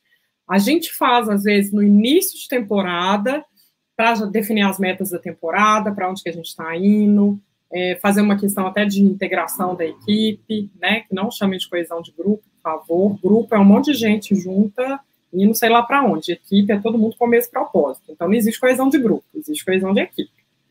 Então a gente trabalha nisso para talvez fazer uma coesão de equipe ali no primeiro momento, mas depois aí passa a ser só individual e só se uma delas pedir, ou um deles pedir, né, um dos atletas pedir, ou o técnico pedir. Também acontece, tá, gente? Às vezes o técnico solicita para a gente que atenda algum atleta específico, e aí a gente faz o atendimento também. Mas no adulto é bem mais difícil ter atendimento em conjunto. No vôlei, tá? No futsal, por exemplo, é comum, na natação é mais comum, mas no vôlei, como tem essa faixa etária muito distante, é, é mais difícil da gente conseguir colocar todo mundo na mesma sala para falar de um assunto né, que tem maturidades tão diferentes. Perfeito. Mais uma perguntinha aqui do Gustavo Viana. Como trabalhar atletas de ponta e a cobrança por resultados por parte dos times e patrocinadores? Gustavo, vou te falar do fundo do meu coração. Nunca chegou cobrança de patrocinador até mim, que as, as pessoas estivessem reclamando. E aí eu acho que a gente tem dois grandes gestores aí, né, que é o Eloy e a Keila, são do clube que eu trabalhei, eu acho que eles nunca deixaram chegar isso para baixo, não, tá? A cobrança é aquilo que eu falei, vai existir sempre. Pressão e cobrança vai existir sempre, não tem jeito. Né? Mas aí também eu acho que é uma questão que, assim, é, no Brasil se mistura muitas coisas, né? Essa parte seria uma gestão administrativa, não tem que chegar no atleta. Quem fez o contrato com o patrocinador foi o atleta. Foi o clube, não foi? Então o clube resolve lá com o patrocinador, não tem que vir aqui para baixo. O atleta tem que jogar. Para ele jogar, ele tem que receber o salário dele em dia. As coisas têm que estar, tá, né? Cada um cumpre seu papel. E aí tá tudo certo.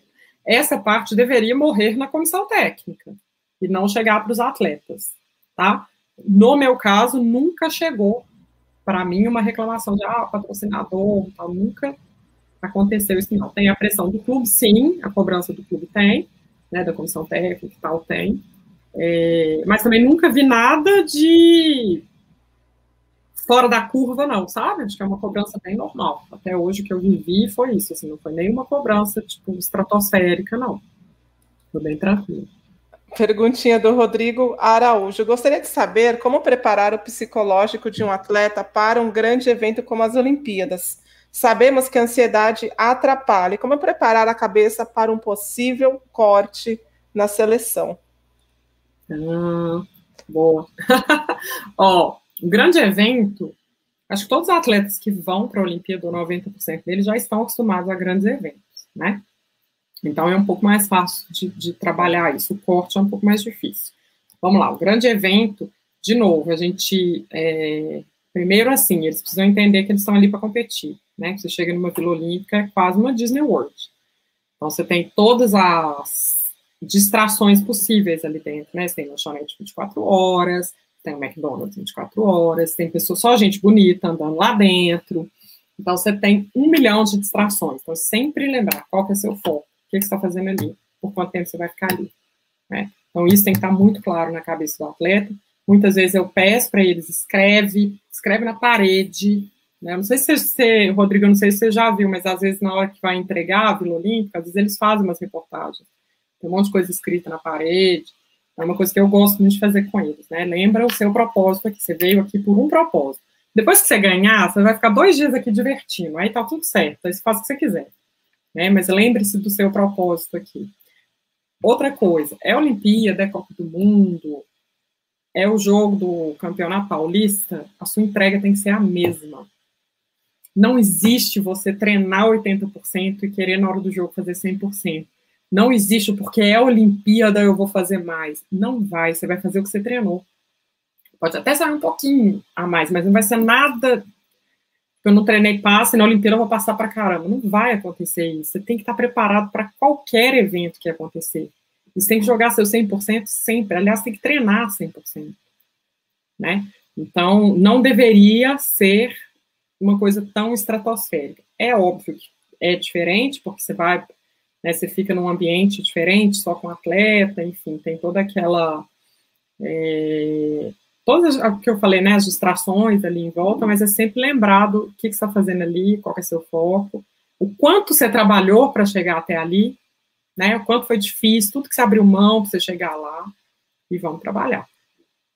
Tá? Para o corte, assim, é, a gente mais ou menos sabe quais são as probabilidades de cada um ir.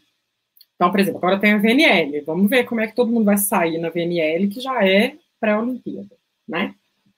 Tem casos extremos? Tem. A gente tenta trabalhar, não criar muita expectativa, né? Então, é um dia de cada vez, não cria expectativa. Sua expectativa agora é a VNL. Depois a gente vai pensar no Olimpíada. Se foi convocado para a VNL, se foi convocada para a VNL. Então, vamos trabalhar a VNL, tá? É, então, tentar diminuir a expectativa, que eu sei que é difícil, né? Para eles é difícil, para a gente também é, a gente também fica na expectativa de quem vai, quem não vai, né? A gente não fica torcendo, ai meu Deus, será que vai fulano? Eu gosto mais de fulano, queria que fulano fosse, né? É, mas a gente tem que, o atleta, via de regra, ele está um pouco acostumado com a frustração. Não vai ser fácil, a gente perde muito mais, a gente erra muito mais do que acerta no esporte, né? É, então não é fácil, um corte nunca é fácil. Eu fiz uma live, já fiz live quando eu estava no Minas, fiz uma live para Carol, ela falou, Carol Gatasso, foi o momento mais difícil da carreira dela, né? Foi o corte pré-Olimpíada. E o Henrique Randon fala a mesma coisa também, que foi cortado do masculino, né? Que foi também um dos piores momentos da carreira dele. Acho que ninguém está preparado para um corte, como foi o deles, tipo, um dia antes, né? Os dois foram cortados um dia antes, é, praticamente no embarque. Não acho que, assim, preparar 100%, os outros psicólogos, se souberem, me ensinem, por favor. Eu acho que não tem como, tá? Porque a gente tenta trabalhar com ele sempre, e aí é antes, né, da seleção e tal, ele dá com essa frustração, que pode não vir só em forma de corte, né, Rodrigo? Pode ser uma lesão, você está no campeonato excelente, aí você lesiona. Putz, como é que faz? Então, essa frustração, ela vai aparecer de diversas outras formas, que não só o corte, a gente tenta trabalhar isso desde antes. Quais são suas expectativas? Calma, pá, peraí, é o jogo que vem. Eu gosto muito de, de falar. O jogo mais importante é o próximo. Não é a final da Olimpíada. O próximo jogo é, é o jogo que eu amistoso que eu vou fazer aqui contra o Paraguai. É o meu jogo mais importante da minha vida. É o próximo, é sempre o próximo, para a gente tentar diminuir um pouquinho essa expectativa, tá? Mas não é fácil, não. Que a gente também fica aqui na torcida esperando, né? Que quem vai, quem não vai, enfim, a gente torce, mas é isso. O atleta está mais preparado que a gente para essa frustração. E normalmente eles sabem, tá? Tirando esses dois casos que eu acho que foram extremos, acontece na base também de ter que mandar um menino embora, né? De, de fazer o corte, enfim.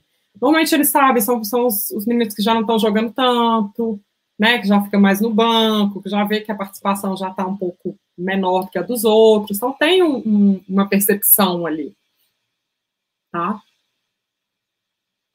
Obrigada, Letícia. Outra pergunta agora do Fernando. Boa noite. O trabalho de psicologia esportiva nas categorias de base tem parte de orientação vocacional?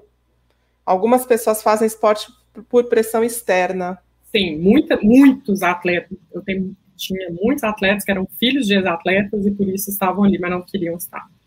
É, acontece, tá? Acontece os que querem também, né, gente? Mas tem alguns que não estão afim, estão lá, ou o pai que queria ter sido atleta, não foi, agora quer que o filho seja, acontece muito. A gente não faz orientação vocacional, tá? O que a gente faz é entender o quanto o atleta quer estar ali, o quanto ele não quer estar ali. Se necessário, a gente intervém com os pais. Então, a gente chama os pais para uma conversa, conversa junto com o atleta, né, e tenta explicar a situação do atleta, tá? A gente tenta, primeiro, a gente prepara esse atleta, entender se é isso mesmo, se não quer, não quer mesmo, não quer porque, porque às vezes também eles se confundem, às vezes não quer porque está indo mal, mas queria estar tá indo bem, entende? Não é que eu não quero, é que eu quero ir bem, eu estou indo mal, então não quero mais. Então a gente tem que entender se o desejo deles é mesmo parar, e aí se for mesmo parar, como é que, como é que ele pode fazer essa conversa com os pais, se ele não der conta de fazer essa conversa com os pais, a gente conversa junto com ele. Mas ele vai estar sempre presente, tá? A gente não assume esse papel. Não sou eu que vou falar para o pai dele que ele não quer mais jogar. É ele, eu vou estar lá para dar suporte para ele. A gente, de novo, a gente vai treinar de novo, a gente vai falar, ó, situações, seu pai vai falar, não, não vai parar, o que você vai responder? Como você vai fazer? E aí a gente treina com esse atleta, mas a decisão sempre vai ser dele, né? Eu, não sou eu que vou falar, olha, seu filho não quer mais jogar. Aí é, é ele que tem que assumir isso. Faz parte do amadurecimento, inclusive, né? Já é parte de um treinamento mental. Você ser responsável pelas suas decisões.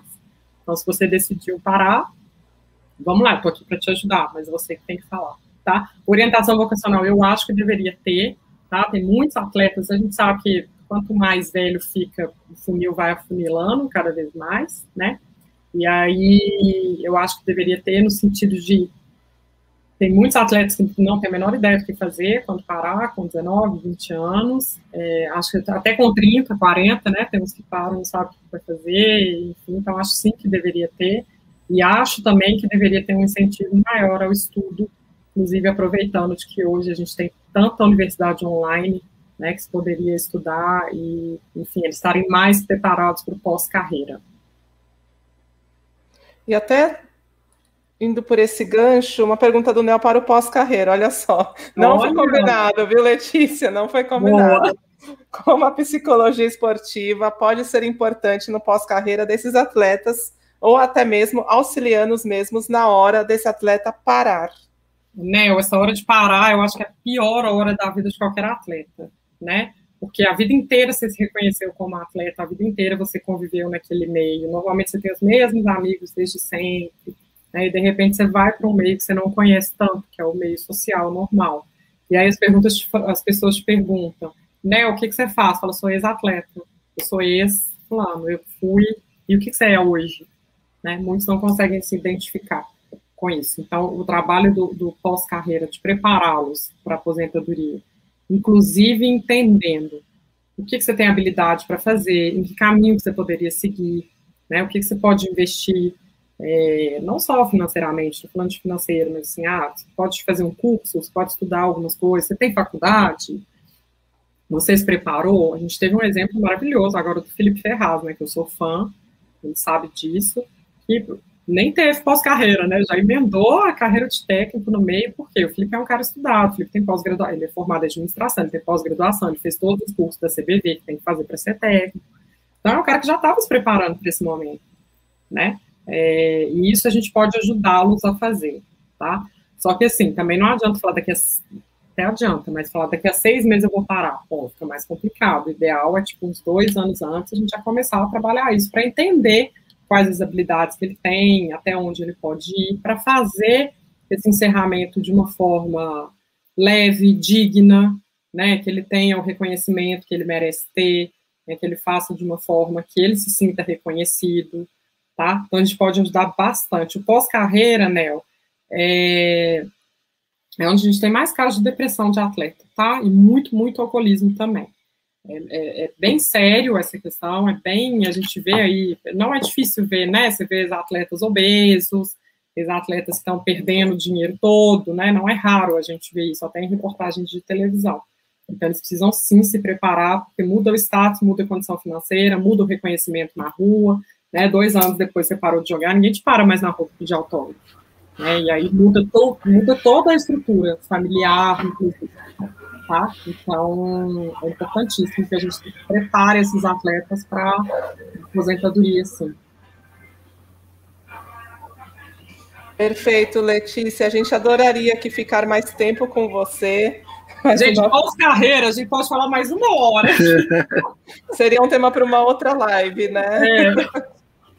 Muito legal você ter trazido esse, essa discussão sobre o Felipe, né? Ter lembrado sobre isso, que ontem a gente estava aqui discutindo no nosso programa sobre esse desafio do Felipe de sair do, do, do, banco de reservas do Sada Cruzeiro e agora sentar no banco de reservas como técnico. É um, né? Não, não passou nem pelos times menores, ele já está assumindo ali um dos principais, um dos dois principais times do Brasil. Um super desafio, né? Um super desafio.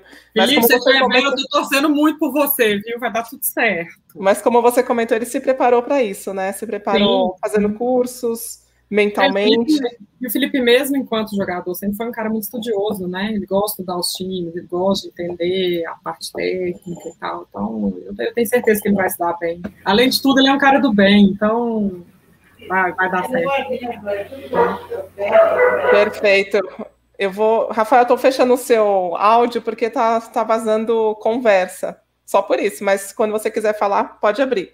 Queria te agradecer, viu, Letícia, Imagina. por ter estado aqui hoje com a gente, por ter doado o seu tempo, por ter explicado Imagina. tantas coisas interessantes sobre o voleibol que a gente nem imagina que existam, né? A gente acaba vendo só o produto final na quadra e a gente não imagina que tem todo esse processo para os atletas performarem cada vez mais, como o Rafael comentou no início da live. Ah, o, o, treino é importante, o aperfeiçoamento é importante, mas é importante também a parte mental. Estudar... vamos pensar numa coisa aqui, ó, rapidinho. Hoje a gente tem acesso, no, eu entro no YouTube, eu vejo ontem o que o time da Itália fez. Então eu tenho todo acesso de parte técnica e tática de todos os times. O que, que, que eu não tenho acesso? O que, que o cara está pensando? Qual vai ser o comportamento dele? Isso eu não tenho. Então, por isso que cada vez mais a psicologia do esporte está sendo diferencial entre os grandes times. Né? É o trabalho mental está diferenciando cada vez mais os grandes atletas dos atletas medianos. E aí você vê, Letícia, por que, que os times do Bernardinho são tão fortes, né? Às vezes eles não têm o melhor time no papel, mas mentalmente é um time muito forte. E o Bernardinho consegue vender a ideia para o grupo, o grupo acredita nele, que eles são melhores. E times, quantos times é, em relação ao adversário, né? Inferiores ao adversário a gente já viu o time ganhar a Superliga porque mentalmente eram mais fortes. Então, Sim. o grande segredo, às vezes, de um time está na cabeça, né? Está na mentalidade dele. A gente escuta, a gente escuta muito que os jogos decisivos, finais, se ganha o detalhe, e na grande maioria das vezes o detalhe é mental, ele não é técnico. Exatamente. É o jogador que não treme na decisão, né? É. Agora, Letícia, a gente falou sobre esporte, o âmbito esportivo. É, você também trabalha fora do esporte, certo? Queria que você deixasse seus contatos para quem quiser trabalhar, trabalhar com você essa parte de psicologia. Eu aqui, vi que aqui, aqui tem o um arroba, né? Por uso do Instagram. No Instagram vocês vão achar meu site, meu WhatsApp, tudo. Se alguém ainda tiver pergunta que a gente não respondeu aqui, quiser mandar no Instagram, eu respondo lá. Pode mandar direct, eu respondo vocês. Tá? Se alguém quiser ser psicólogo do esporte, tiver com dúvida, pode me mandar, tenho o maior prazer em responder. Eu acho que é um, uma das dos nossos papéis é divulgar o nosso trabalho, né? Divulgar um pouco a psicologia do esporte, que graças a Deus já começou a ser mais reconhecida, mas a gente está aqui também para fazer crescer um pouquinho. Tá? Então, eu faço atendimento clínico, faço atendimento do esporte, e isso. Deixei aí bem grande, que aí todo mundo, quem quiser, só me procurar lá e pode mandar as dúvidas que, porventura, não tenham sido respondidas aqui, tá? Fiquem à vontade, estou à disposição. Perfeito. Tinha até essa pergunta, essa dúvida do Maicon, só que eu não entendi, eu acabei não colocando. Maicon, então, por favor, se você puder procurar a Letícia no Instagram dela. Olá, boa noite, sou estudante de psicologia e também sou atleta amador de vôlei. Minha dúvida é como trabalhar, eu não entendi essa parte, com as... Por isso Deve que eu não te fiz... A... Né? Deve ser perdas. Com as perdas com os atletas, eu não. Acabei não te fazendo essa pergunta porque eu não entendi. Mas, Maicon, se você quiser procurar a Letícia no Instagram dela para tirar a sua dúvida. Pode mandar, pode mandar para mim. E também para você que quiser trabalhar com esse com psicólogo, né, desenvolver melhor sua mente, também a Letícia faz esse trabalho, não faz o trabalho só no voleibol, não vai te transformar na Macris, não vai te transformar no Mike, mas vai te ajudar a se desenvolver na sua vida, no seu trabalho, a, a, a tra, é, traçar metas, né, para você alcançar os seus objetivos. Tudo que ela falou aqui dentro do, do voleibol, dentro do esporte, dá para você levar para a sua vida, não é, Letícia? Dá, dá sim, com certeza. Eu tenho trabalhado muito com empresas também nesse sentido, né? É, quando a gente está falando de grandes cargos, aí, diretores, CEOs, CFOs, a pressão é a mesma, a meta é a mesma, né, a entrega tem que ser a mesma, o nível de alto rendimento é o mesmo, então a gente pega muita coisa da psicologia do esporte e joga para dentro da empresa. Eu hoje trabalho, tenho contato né, com um psicólogo do esporte, trabalha dentro da Mercedes-Benz, na Alemanha, e a gente tem trocado bastante sobre isso. Assim, a Mercedes tem esse projeto, é um psicólogo do esporte que trabalha lá dentro para fazer a equipe performar. Então, ele trabalha com a equipe de alta performance né, que é muito legal também. Aqui a gente também está começando esse trabalho em empresas que está tá funcionando bem, por enquanto. Eu estudo muito, Letícia, sobre empreendedorismo, e todos os empreendedores uhum. falam sobre a importância da gente ter uma mentalidade forte, né? Sim. Tem cursos só sobre isso. O segredo para você fazer sua empresa crescer está na sua mentalidade, enxergar grande, porque a gente tem medo de, de ousar. Então, vai tomar muitos não, né? Você vai ouvir muitos não, e aí você tem que ir, vai, vai, vai. Né? Exato. Né? Mas muito obrigada, viu? Adorei o papo, Letícia, foi ótimo. Imagina. E a Imagina. gente ainda pode fazer outras lives para desenvolver outros assuntos que a gente não conseguiu desenvolver hoje. O que, que você acha? Quando vocês quiserem, estou à disposição. Estou sempre disposta a falar, né? É, acho o trabalho que vocês estão fazendo incrível. Eu já falei que vocês são meio doidos de fazer live todo dia, mas tem problema, a gente acompanha também. Eu queria só aproveitar o espaço aqui para agradecer duas psicólogas que fizeram parte da minha formação, são duas queridas, a Michelle Del Rio e a Erika Nemi. Muito obrigada por tudo que vocês me ensinaram e tudo que a gente continua trocando por aqui. Perfeito, e que a gente tenha mais trabalhos assim com atletas de vôlei, porque uhum. o vôlei só cresce, né, com, com trabalho de psicologia esportiva. Isso aí. É tudo um, pro, é tudo um processo, né? A gente vai dando espaço, vai, vai abrindo a mente das pessoas, né, para aceitar, e aí a gente começa também a olhar o jogo com outro olhar, né? Não vai fazer ser tão rigoroso com o atleta assim, porque é, não é fácil estar tá lá também administrando todos não. os monstrinhos lá na cabeça. E eu tenho certeza que os nossos Golden Setters gostaram muito. Obrigado mesmo, Letícia. Imagina, estou à disposição. A gente pode falar de arbitragem depois também, hein? Que é o outro sofre ali. Arbitragem, a gente não falou muito da base, né? Que também é um trabalho ah, importante. família, oh, tem muito assunto aí. Tem muito assunto. Mas muito acho obrigado. Que a arbitragem, acho que a arbitragem é o pior porque ninguém torce para ele, só a família, né? Só a mãe, né? Mas muito obrigada mesmo. Obrigada Letícia. a você, foi um prazer, foi super bom. Foi leve, né, a nossa conversa, gostei. obrigada. Então, para mais dúvidas, Pice Letícia Capuruco, arroba no Instagram, tá certo? Tá certo. Tá certo. Obrigada, boa viu, Letícia? Letícia Até a próxima. Tchau, tchau. Beijo, boa noite. Boa noite, tchau, tchau. Boa noite. Então a gente segue aqui com os nossos Olha, Vanessa, que papo bacana, hein? É, Nossa, é muito legal a gente desenvolver muito mais, né, Rafael? Muito, muito mais. A minha câmera parece que está embaçada.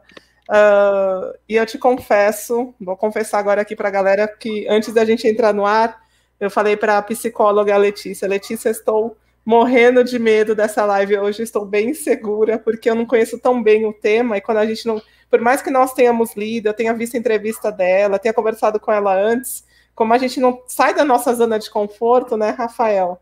A gente cria essa insegurança. Mas acho que, tanto que eu errei no começo, porque eu estava insegura, carreguei essa insegurança para a apresentação, para o Boa Noite, mas o papo rendeu e foi muito bacana. Ela, daria... ela, acabou, ela acabou já fazendo um trabalho com a gente um pouquinho antes de entrar no ar, né? Tipo de calma, já foi. Vai dar tudo certo. Não, mas é bem isso que você falou, né? A gente está tão acostumado a, no dia a dia, falar mais de é, bola, quadra, jogador, acertou isso, acertou aquilo, errou, que quando a gente amplia, né, o, o tema, o debate, a gente fica um pouquinho inseguro, mas é. Aí a gente vai citando exemplos, vai pegando casos de, de atletas e vai, vai fazendo algumas comparações e, e, e, consegue entender um pouco mais o que, que passa pela cabeça, como que pode fazer com que aquele problema lá seja superado, né? Então é bem, bem interessante. Exato. Eu peço desculpas, eu não consegui ler todas as perguntas, tinham perguntas muito interessantes aqui, mas nós já estávamos para variar com o nosso tempo estourado. Então vamos começar a chamar a galera para falar de voleibol. Vai chamando a galera, mas assim, não é que, que a tentação que a gente... é a tenta... Não que a gente não estivesse falando de voleibol, né? Estamos há uma hora e meia falando de voleibol para falar mais um pouco de voleibol.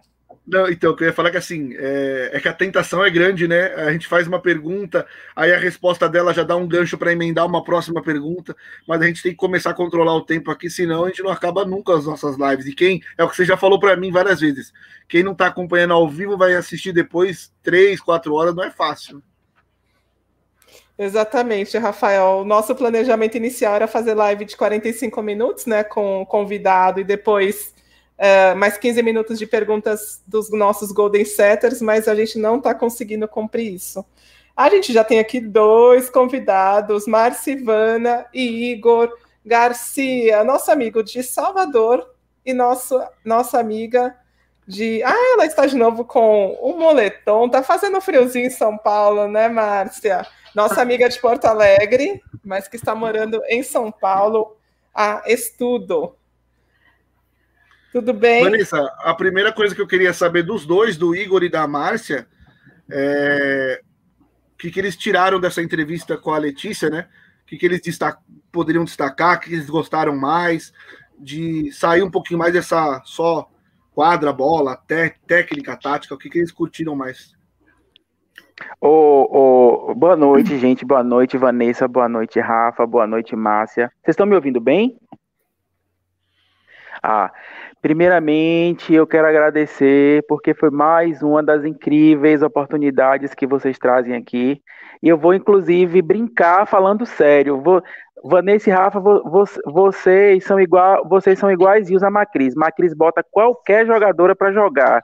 E vocês conseguem pegar uma pessoa tipo Bernardinho e como uma pessoa que, eu tô, que a gente não conhece, eu não estou falando em nível de capacidade, estou falando em nível de evidência mesmo.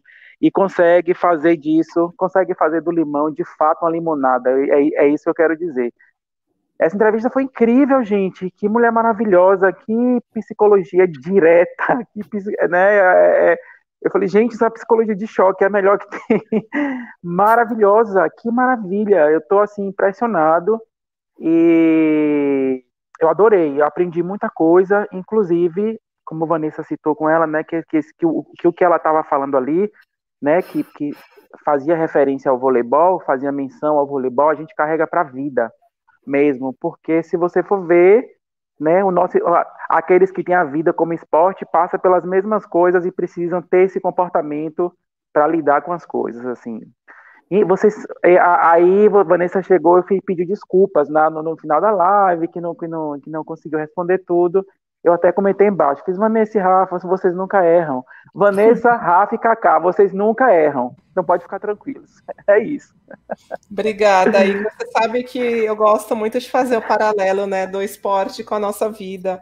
É, avaliar, às, às, vezes a gente não vê, a gente vê uma entrevista com um atleta com um olhar de fã, ele é meu ídolo, vou entender um pouquinho da carreira dele.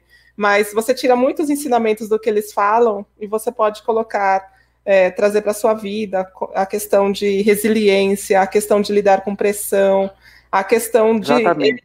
Os, os, atletas, eles são empreendedores, né? Eles lidam com sonhos. Quantos anos? A gente vê hoje a Macris em quadra, mas eu não sei se você. Acho que você estava aqui na entrevista que a gente fez com o técnico Fernando Gomes. Ele falou: a Macris começou como uma jogadora normal. Você olhava para ela, você não falava que ela ia eu ser vi. genial como ela é hoje. Foi, tem muito suor é. ali, muito suor eita, que passou um carro aqui, tem muito suor ali, e a gente só enxerga o produto final, né? Então, assim, a, a, trazendo isso para a nossa vida, você está aí, você é um dos melhores professores é, de Salvador de canto lírico. Vão te aplaudir, Amém, mas, vão te aplaudir, sua, a sua tia vai puxar o seu saco no churrasco, mas quantos anos não, você não teve ali de estudo, de esforço, de de repente viver com 10 reais no bolso porque o curso era muito caro Opa. e você optou por Opa. investir no seu curso. Então, assim, existem muitos paralelos entre o esporte muitos. e a vida, e o que a Letícia falou hoje dá muito para aplicar na nossa vida de metas, de colocar pequenas metas, né? A gente já quer ser o presidente da empresa, mas se você pensar só em ser o presidente da empresa, você desiste no meio do caminho porque está muito distante da sua realidade. Então, vai colocando pequenas metinhas na sua vida para você ir crescendo aos poucos é legal fazer esse paralelo. Assim, eu gosto muito de ouvir uhum. entrevistas de atletas para me inspirar na história deles e, e trazer isso para minha vida, sabe, como aprendizado. E você sabe, Vanessa, que é, toda essa técnica que ela estava dizendo que é usada no, no, no para o vôlei, para os atletas, é exatamente a mesma coisa que se usa na vida de um músico. É o mesmo, as mesmas coisas. Eu estava eu tava prestando atenção e falo, gente, é a mesma coisa, o ensinamento é o mesmo, a única diferença é que a gente está em categorias diferentes, né? Mas assim, é a mesma coisa. Eu tava, eu tava é, é, vendo é, ela, ela, ela falando, eu falo, gente, isso não é só que se aplica à música. E isso, na verdade, a gente precisa usar. E hoje, graças a Deus, a gente, eu sempre, eu quando comecei a fazer música, eu também foi quando eu comecei a fazer terapia, porque é como, como você acabou de falar, né? Hoje eu sou um cantor lírico, eu mexo com música erudita na terra do axé. Então você vê aí que o negócio já está meio difícil. Então a gente precisa trabalhar tudo que tem para trabalhar. Então assim, é meu Deus, exatamente o trabalho. Eu acho que se o músico quiser trabalhar com, com, com Letícia, vai dar tudo certo, porque a, é a o caminho é o mesmo. É o mesmo, assim, sabe? De trajetória, de você vencer, é, é, é, na música tem essa questão da rivalidade também, de você querer ser melhor do que o outro, de você querer se apresentar melhor do que o outro, e às vezes você esquece que o seu maior obstáculo é você mesmo. Então, assim, são as, as, as mesmas prerrogativas, as mesmas, exatamente, sabe? Então, assim, eu se eu pudesse gravar essa, essa, essa, essa live, eu teria gravado, porque teve coisas que ela falou que eu queria ouvir de novo. Não, não, só para aplicar mesmo, para questão de aplicar no dia a dia, entendeu? Incrível, mas vai ficar mas, gravado Igor, aqui. Fica no YouTube. É isso que eu ia falar. Não precisa você se preocupar com gravar. Inclusive, você e todo mundo é. que está assistindo aqui, toda a nossa audiência, pode acompanhar essa live quantas vezes bem entender que vai ficar lá no site do, do Saque Viagem, aqui no canal do YouTube. Então, assim, vejam, revejam, reflitam, repensem e absorvam todas as informações que a Letícia ela pôde compartilhar conosco, né? Verdade, Nel. Inclusive, eu, é, é, eu achei que a gente estava no Zoom ou no Google Meet. Por isso que eu falei isso, esqueci. Exatamente. Vou ver de novo, porque tem coisas que eu vou. É, é coisa de necessidade mesmo, individual. É isso. falar? Falo eu ou falo Nel? Eu acho que vai falar o Rafael 30 reais para a caixinha, porque eu acho que ele estava no mudo. eu não ah, vi que a Vanessa aí. caiu, Agora... então. Fala, Igor. Hoje, ó, Rafa, só pra. E hoje é minha vez, hein, Nel? Gente, bora dar o like aí no, na, na, na, nessas lives, porque assim, essas lives têm sido assim de crescimento pessoal, de crescimento profissional para todo mundo. A gente tem aprendido bastante. Então, ó, bora valorizar aí os meninos, bora dar um like, vamos compartilhar esse vídeo. É, quanto mais like a gente dá, o YouTube entende que o conteúdo ele é interessante, aí ele vai colocar mais em evidência para todo mundo, ok? Joga duro aí. Boa, Igor, é isso aí. Agora, Marcivana, qual a palavra? Boa noite a todos. Eu quero dizer que eu simplesmente amei a palestra da Letícia. Quero dizer para vocês que desde ontem eu estou muito emocionada, porque a, morte do Paulo Gustavo me tocou muito. Coincidiu com a morte do irmão de uma colega minha lá na universidade, o irmão dela tinha 49 anos, também morreu de consequências de Covid. Eu, eu dormi muito, muito mal, dormi chorando, acordei chorando. Foi um dia de muitas reflexões para mim. Inclusive, eu reparti um pouco com vocês lá no nosso grupo, porque eu comecei a me dar conta, assim, eu acho que essas coisas que a Letícia falou servem muito, muito para a vida. Eu fiz carreira acadêmica, na carreira acadêmica é uma carnificina, assim, né? É uma competição, é uma coisa terrível. Há espaço para todo mundo, mas tem gente que não entende assim. Então foi um dia muito para mim de muito, eu pensei muito, foi um dia em que eu refleti muito, enfim, liguei para várias pessoas que fazia tempo com, com, as quais eu não falava, porque eu achei que eu tinha que dizer para certas pessoas coisas importantes, como por exemplo, uh, o que eu vou dizer para vocês. Eu escolhi um poema para ler para vocês que eu acho que vai dizer muito mais do que eu, as minhas palavras, aquilo que eu quero dizer para vocês.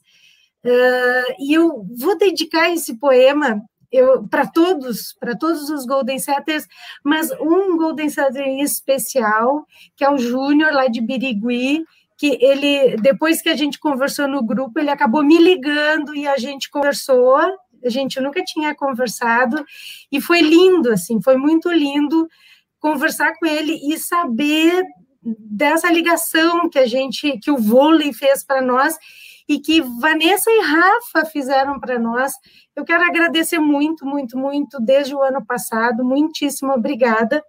E eu escolhi uh, um poema do Drummond que eu amo e coincide que hoje é o dia da língua portuguesa, então nada melhor do que o grande poeta da língua portuguesa, o Drummond, para dizer para nós um pouquinho assim do que a gente tem que prestar atenção. O nome do poema é Amar. Que pode uma criatura, se não entre criaturas, amar? Amar e esquecer, amar e mal amar, amar, desamar, amar? Sempre e até de olhos vidrados, amar. Que pode, pergunto, ser amoroso sozinho, em rotação universal, se não rodar também e amar? Amar o que o mar traz à praia, o que ele sepulta e o que na brisa marinha é sal ou precisão de amor ou simples ânsia.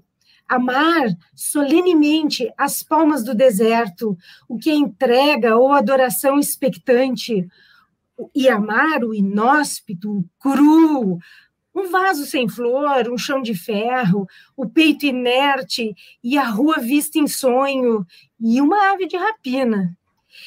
Este é o nosso destino.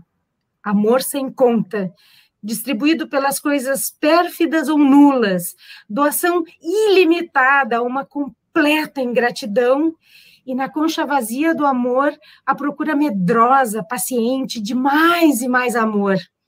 Amar a nossa falta mesma de amor, e na secura nossa amar a água implícita e o beijo tácito e a sede infinita. Muito obrigada.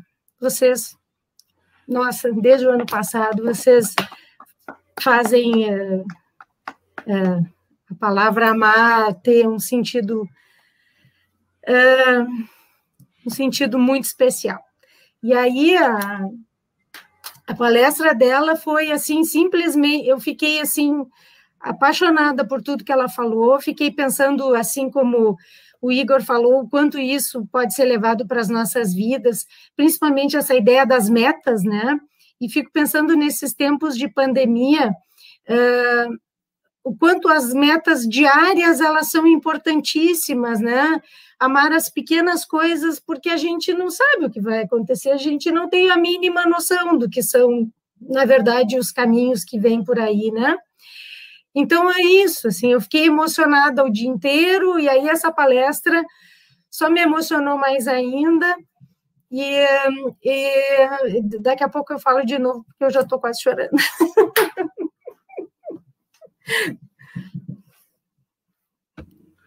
Boa, Márcia. A Vanessa está mutada. A sua emoção passou para a gente aqui também, não tem como. Lindas palavras, o poema é maravilhoso. É... A Vanessa também está Tá, acho que se emocionou. não, tô, não estamos te ouvindo, Vanessa. Ô, Nel, contigo agora. Faltou, fal, falta você agora. Agora cacto, né? É isso? A Vanessa nem viu ainda. Nel sempre maravilhoso. Nel sempre maravilhoso, né? Boa noite, Rafael. Boa noite, Vanessa. Boa noite, minha amada Marcia Ivana. Boa noite, Igor. E boa noite a todos os Golden Setters que estão tá nos acompanhando nesse momento, ao vivo pelo Facebook, ao vivo pelo YouTube. Oi. Márcia, boa você noite, sempre... Não. Eu só queria boa testar. Noite, você, ah, se você parou é porque você me ouviu. Eu só queria testar o meu microfone. Pode continuar. É, é, lindo como a gente sempre se emociona com a Márcia. É, não é de hoje que a gente chama ela aqui de musa inspiradora, né? Os sentimentos sempre aflorescem quando essa mulher abre a boca e a gente sempre para e baba para ouvi-la. Eu acho que eu já comentei isso aqui em outras lives. E ontem eu estava falando sobre amor e hoje a Márcia fala sobre amar. E ela, que é professora de língua portuguesa, já nos deu altas aulas aqui e eu fui pesquisar qual é a diferença aqui né, do amor para amar. E aí ele fala que o amor é o substantivo, o substantivo que identifica o sentimento e a gente fala, ah, eu te amo, ah, eu tenho um amor por aquela pessoa, e às vezes a gente não demonstra, né? E aí vem a Márcia e nos faz babar mais uma vez com, com todas as suas palavras e diz pra gente o que é amar. E aí, amar é o verbo que identifica a ação. Então, às vezes, a gente tem o amor, mas a gente esquece de amar. E o quanto é importante amar as pessoas, amar o esporte, amar o nosso coletivo, amar dar like, que eu tô super decepcionado com a galera do Golden Sete, que é isso, minha gente. Eu vi aqui, só tinha 57 likes. Cadê os tempos áureos aí de Keila Modjami, que eu nem lembro o nome do sobrenome dela, que eu não sei pronunciar, então, assim, galera, começa a dar like, dá like aí. Vocês viram que ontem a gente tinha mais like do que. Já me refiz aqui. a gente tinha mais like do que gente assistindo ontem. Foi tão lindo. Como e se o Thiago Leifert estivesse aqui, exatamente, se o Thiago Leifert estivesse aqui, ia dizer que tem alguma coisa errada. Não somos robôs, então vai todo mundo aí dando like, mete o dedinho aí para aumentar esse número aí que está muito fraquinho hoje.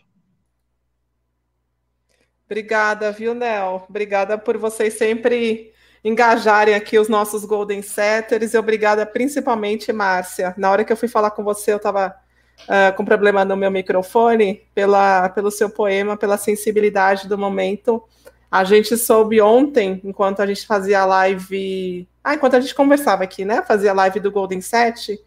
Eu não lembro quem foi que trouxe a notícia que o, o Paulo Gustavo estava numa situação irreversível e foi o Igor, o Igor. E ali já, já todo mundo ficou meio para baixo, sabe? Era uma notícia que ninguém gostaria de ouvir, né? A gente não o conhece pessoalmente, mas ele está dentro da nossa casa, era como se fizesse parte da nossa família, assim como quando a Nissete Bruno se foi. E acho que foi muito oportuno. Obrigada por você ter trazido esse acalento para nós. E eu estou aqui com o Vitor Ferreira. Que linda, eu volto para ter um poema a cada participação da Márcia. Se você puder trazer, Márcia, para nós. Eu, o e... maior prazer, eu adoro ler poesia, porque, e... né, na verdade, eu sou professora de literatura, mas acabo que, enfim, né, tenho formação em língua portuguesa também. Sou uma grande leitora de poesia, eu sempre leio poesia o tempo todo, embora meu mestrado e doutorado tenham sido em narrativas. Uh, eu, com o maior prazer, vou trazer mesmo. Ah, por favor, que... esse, esse é longuinho, posso trazer uns mais curtinhos também. Vou, vou trazer vários, pode não, deixar. É, não é fácil de... sempre. Não é fácil declamar um poema e você declamou com tanto amor, né? O momento exige tanto amor. Foi muito bonito, nos tocou mesmo. Eu fiquei aqui emocionada. Obrigada mesmo, Interpre... Interpretação, ela, fe... ela inclusive ela fez música.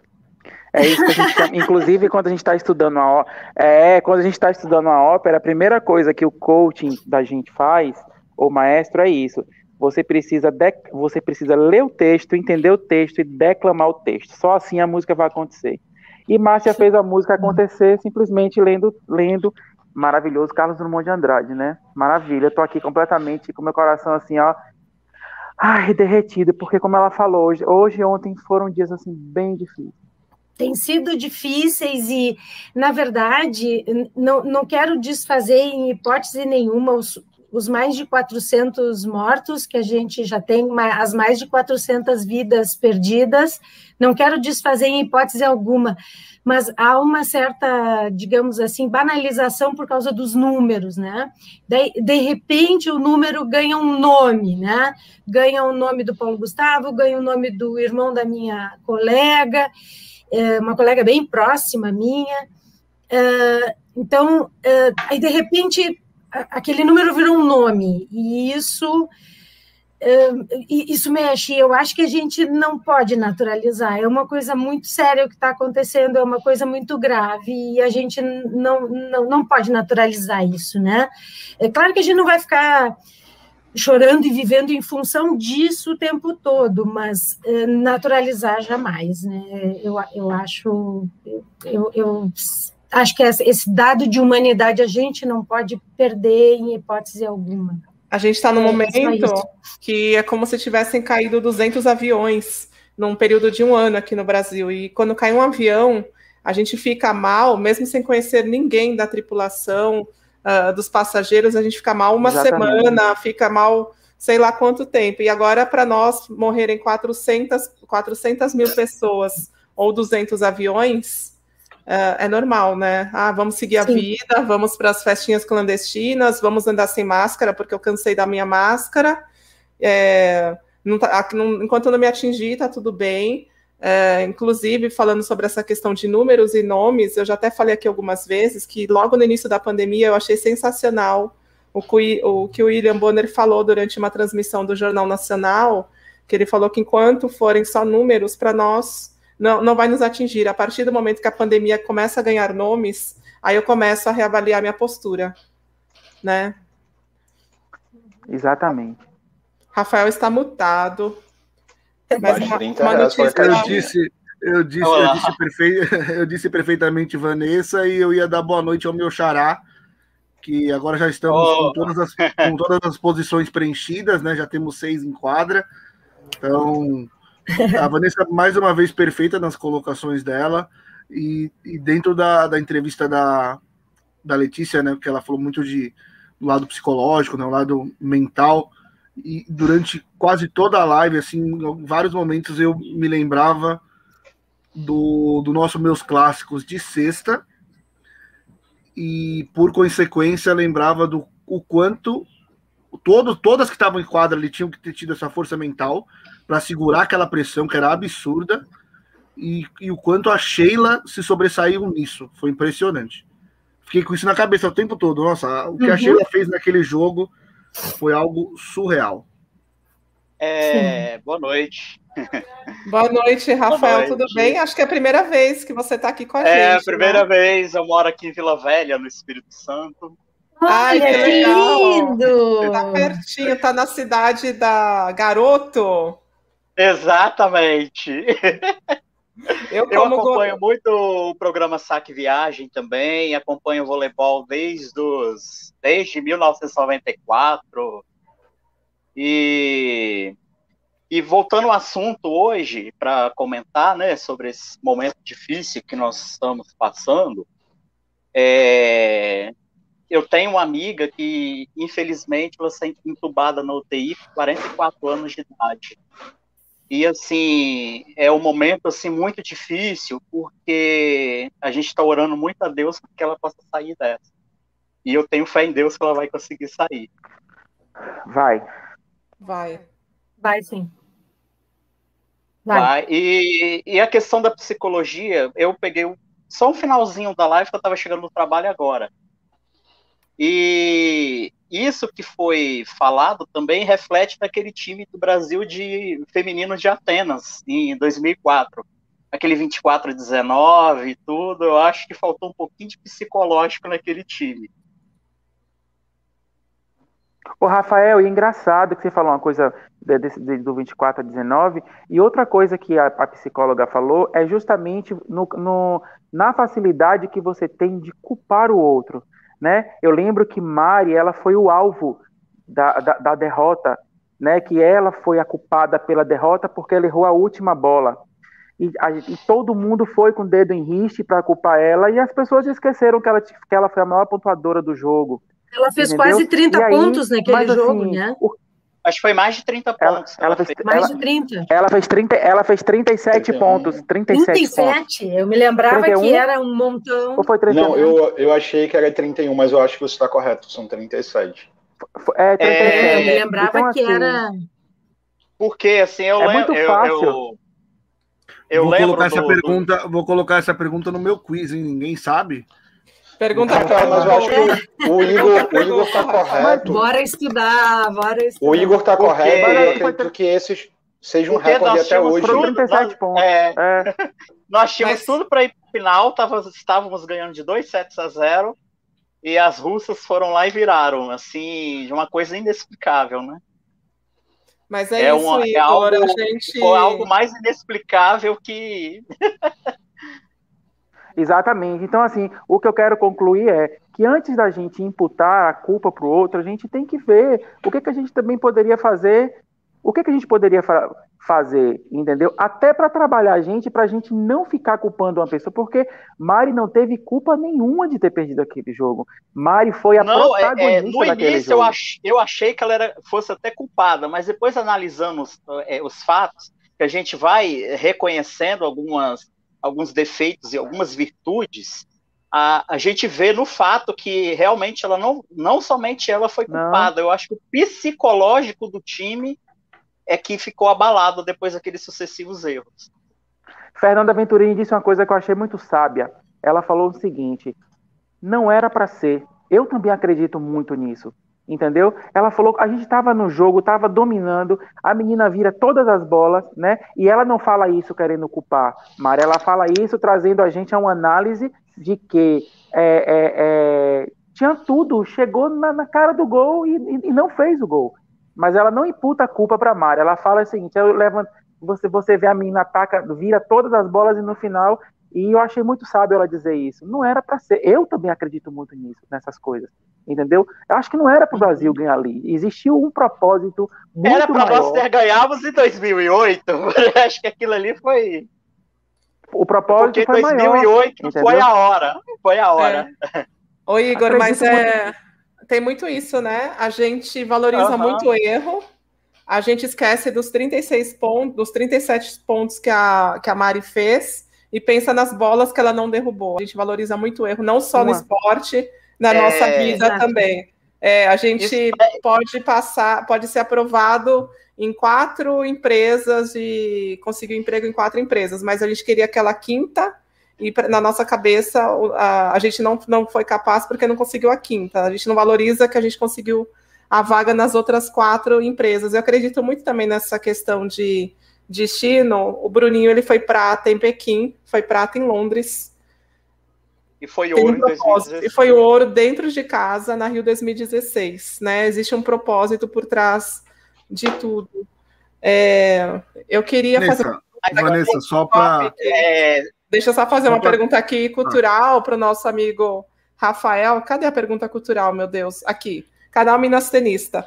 Vila Velha, se não me engano, é a terceira cidade mais velha do Brasil, São Vicente, Olinda e Vila Velha. É isso, Rafael? Traga aqui essa informação para nós. Verdade. A cidade foi fundada em 1551. Mas eu, eu moro aqui em Vila Velha, eu não nasci em Vila Velha, eu moro em Vila Velha tem 10 anos. Eu sou do interior do Espírito Santo. Tem uma ponte, né, que separa a Vitória e Vila Velha, terceira e Vila ponte. Velha é a ponte, né? Eu, como sou gordinha, é, só penso a... que é a, é a sede da, da garoto. o, do chocolate. Mas, mas assim, o, o, o, nível da, o, nível, o nível da qualidade do chocolate caiu muito depois que a Nestlé comprou a garoto. Não é mais igual era antes. Ah, a qualidade, não... o tamanho. Ah, eu já não vou ser muito. Hoje é mais engordurado. Mais, eu... ma, mais manteiga, né? Mais aquela, aquela Isso, gordura. mais né? engordurado. Uhum. Eu te confesso que ah, eu não ah, sou. Eu, eu pensei assim, será que eu vou participar da live hoje? Porque já tinham. É... Porque, na verdade, eu estava de férias quando eu comecei a acompanhar vocês em outra cidade. Eu estava em São Mateus, norte do Espírito Santo, que é outra cidade bem antiga também. E Aí os meninos falaram assim, ah, aí eles foram mandando os links da, da live e eu fui. Aí eu caí, acabei caindo aqui na live. Ai, deu certo, é a primeira que vez legal, que eu participando. Assim, eu já eu joguei voleibol na época de, de escola, né? Até meus 17, 18 anos. Aí a estatura não permitiu. eu só tenho 1,76m de altura aí. Como eu. Você também jogou vôlei, Márcia? Não sabia. Sim, na escola, mas eu sou muito baixinha, eu tenho só 1,58. Eu teria e sido líbero minha... se tiver. Eu sou do tempo que nem tinha líbero ainda, na época que eu estava na escola. E, e foi na então, época. Eu sou que... bem baixinha. Ah, então, também sou baixinho. Eu teria sido. E eu fui na época que eu joguei na escola, que a época da seleção masculina estava dominando, lá no início dos anos 2000, mais ou menos. Eu tinha é, em 2001, eu tinha 16 anos de idade e acompanhei toda a trajetória daquela seleção, que para mim foi a melhor seleção da história do, do, esporte. A seleção masculina, né? E você, Nel, também joga vôlei? Eu acompanhei muito a Itália de 90 também, da década ah, de 90. Ah, seleção tricampeã mundial, ganhou mundial. também. Mas eu, eu fico com o Brasil dos anos 2000. Até porque o Brasil foi campeão olímpico, né? A Itália não tem título olímpico. Não foi. Eu acho que dos do, das três possibilidades que a Itália chegou com maior favorita, eu acho que ela tinha Foi 96. mais chance de ganhar em Atlanta. 96, né? Chegou a final. Perdeu para a Holanda, que eu achei até um certo ponto inesperado, né? Porque a Itália dominou o ciclo olímpico todo. É, mas a Holanda naquela época fazia, uh, fazia chover em todos os esportes. Lembra do carrossel holandês do, no, no, futebol? Eles estavam com um projeto de aparecer nos esportes, lembra? Márcia... Não, é, não é muito da minha época, não. Não, aí é, aí é nos... Anos, é. é na década de 80, né? Anos eles 80, tinham, é, mas em 94... É, eles tinham um projeto de aparecer pelo esporte, né? Em 94 eles tiveram uma boa seleção, né, na Copa do Mundo. Nel, você também foi? Ou é jogador de vôlei? Oi? Ah, vocês Agora conseguem me ouvir bem? Que eu acabei de. Minha conexão ficou meio ruim. Estamos não, bem. Não, a conexão estava ruim. Eu recebi a bola Ai. da Vanessa, também jogo voleibol, mas eu também sou baixinho, jogo como líbero, e eu já vou aproveitar a bola que eu recebi da Vanessa e defender e já mandar para o Rafael, porque eu acho que ele vai falar alguma coisa sobre a Mari, 37 pontos. Eu também dei uma pesquisadinha aqui, eu acho que ele queria falar alguma coisa sobre isso. É, não, era mais para confirmar mesmo, a Mari fez 37, sendo 31 de ataque. Então a gente vai lembrar das bolas que ela errou de ataque, a mulher fez 31 de ataque, impressionante é. a atuação dela. E também, quando eu fiz a pesquisa aqui, eu vi que desde 2004 a gente tinha aquelas duas carrascas, né? Da Amova e Sokolova, o que elas jogaram também. A Amova 32 e a Sokolova 24 pontos. Então, uma, malu, uma maluquice. Aí, emendando, vocês estavam falando da Itália não ganhar a Olimpíada, antes de eu jogar para o Nel de novo. Mais uma vez aí, eu tinha lembrado um outro exemplo, mas vocês citaram esse, acho que encaixa perfeitamente. o quanto que a Itália não ganhar uma Olimpíada não é do emocional, não é do mental. Você já entra lá e os caras falam: é, ah, a Itália, campeã mundial, a Itália é favoritíssima. A, a, a Olimpíada a Itália treme, não joga. Uhum. Isso certamente influencia no resultado dos caras. É, o outro exemplo que eu, que eu ia dar é, tem, lógico, tem questões técnicas e táticas, mas quando saiu a, o chaveamento da Superliga, da, os oito melhores, e o São Paulo Barueri cairia com o Praia, eu lembro que a gente comentou que se o São Paulo Barueri pegasse Osasco ou Barueri, ou o Bauru teria Bauru. mais chance, porque o jogo encaixava. E eu acho que não é só o jogo encaixar na questão técnica e tática. É você entrar para o jogo mentalmente sabendo contra esse time a gente não consegue vencer. Então é muito isso do que aconteceu da, da do que a Letícia trouxe para a gente também. E antes do Nel ah, responder, deixa só eu comentar aqui, já que o Rafael falou da Itália, a gente tem que lembrar que na Olimpíada da, da Rio 2016, Itália era a favorita naquela final com o Brasil, estava jogando muita bola, chegou na final, não fez absolutamente nada. Talvez tenha pesado esse histórico, Itália não vence a Olimpíada, talvez tenha pesado a questão do fator casa do Brasil mas mais e... uma vez a Itália ficou no quase. O que, que... Márcia, diga. É, Dando e, esse exemplo e a Itália do Rafa, mim... Rafa. Só um minutinho, Rafael, a Márcia vai falar. Não, só para complementar o exemplo do Rafa, foi o que aconteceu com o Itapetininga e o Sada Cruzeiro. Eu acho que ali o Itapetininga achou que tinha chegado no seu limite, quase como se fosse uma final. Eu acho que por isso que eles não renderam. Acho que, que o fator psicológico foi forte para eles não renderem tanto na semifinal, acho. Foi o que eu senti no jogo, assim. Não sei. Rafael de baixo. Rafael, é o Rafael, Rafael Capixaba. Rafael Capixaba. É, porque eu, assim, os, os jogos do, do Rio de 2016 eu acompanhei um pouquinho mais porque os jogos eram um pouco à noite.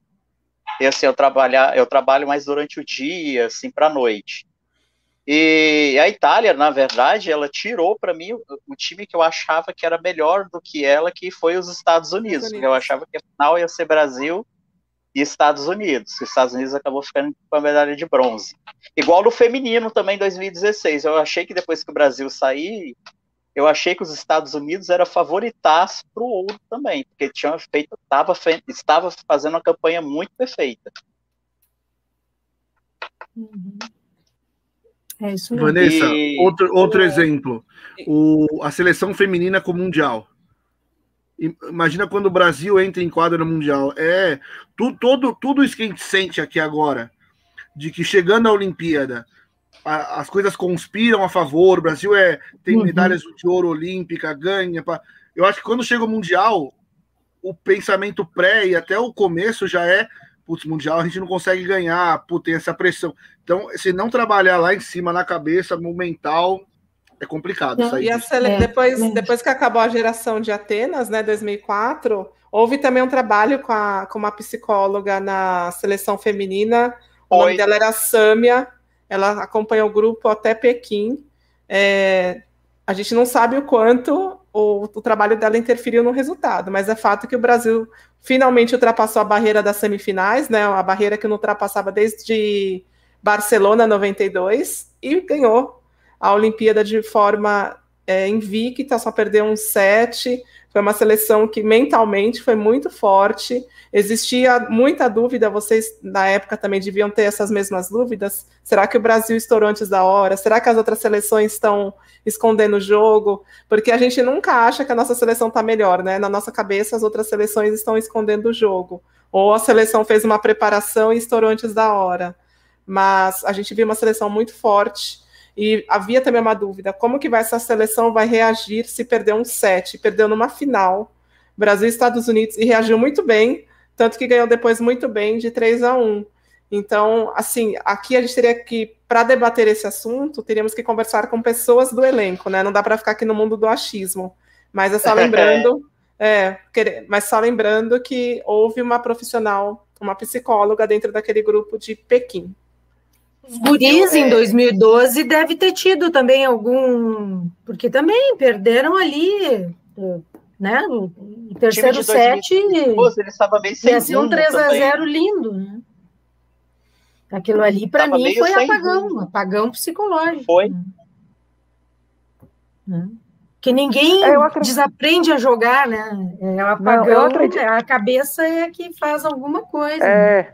Eu acredito que seja mesmo. É, eu tenho, acredito, eu tenho certeza absoluta de que é a questão do psicológico, gente, porque é, eu trazendo isso, né? Hoje eu tô, com, eu tô com 41 anos e assim, mas eu teve épocas quando eu comecei a, a, a, a que a gente começa a nossa carreira que a gente quer fazer, a gente tem fases da vida que a gente quer fazer muito para receber a valorização do outro a gente parece que tem essa necessidade de que o nosso trabalho seja reconhecido pelo outro, né? Às vezes você fez um bom trabalho, mas você acha que você não fez, e aí você vê uma pessoa dizer que você não fez e você acredita naquilo, né? Então, assim, realmente para mim é o psicológico.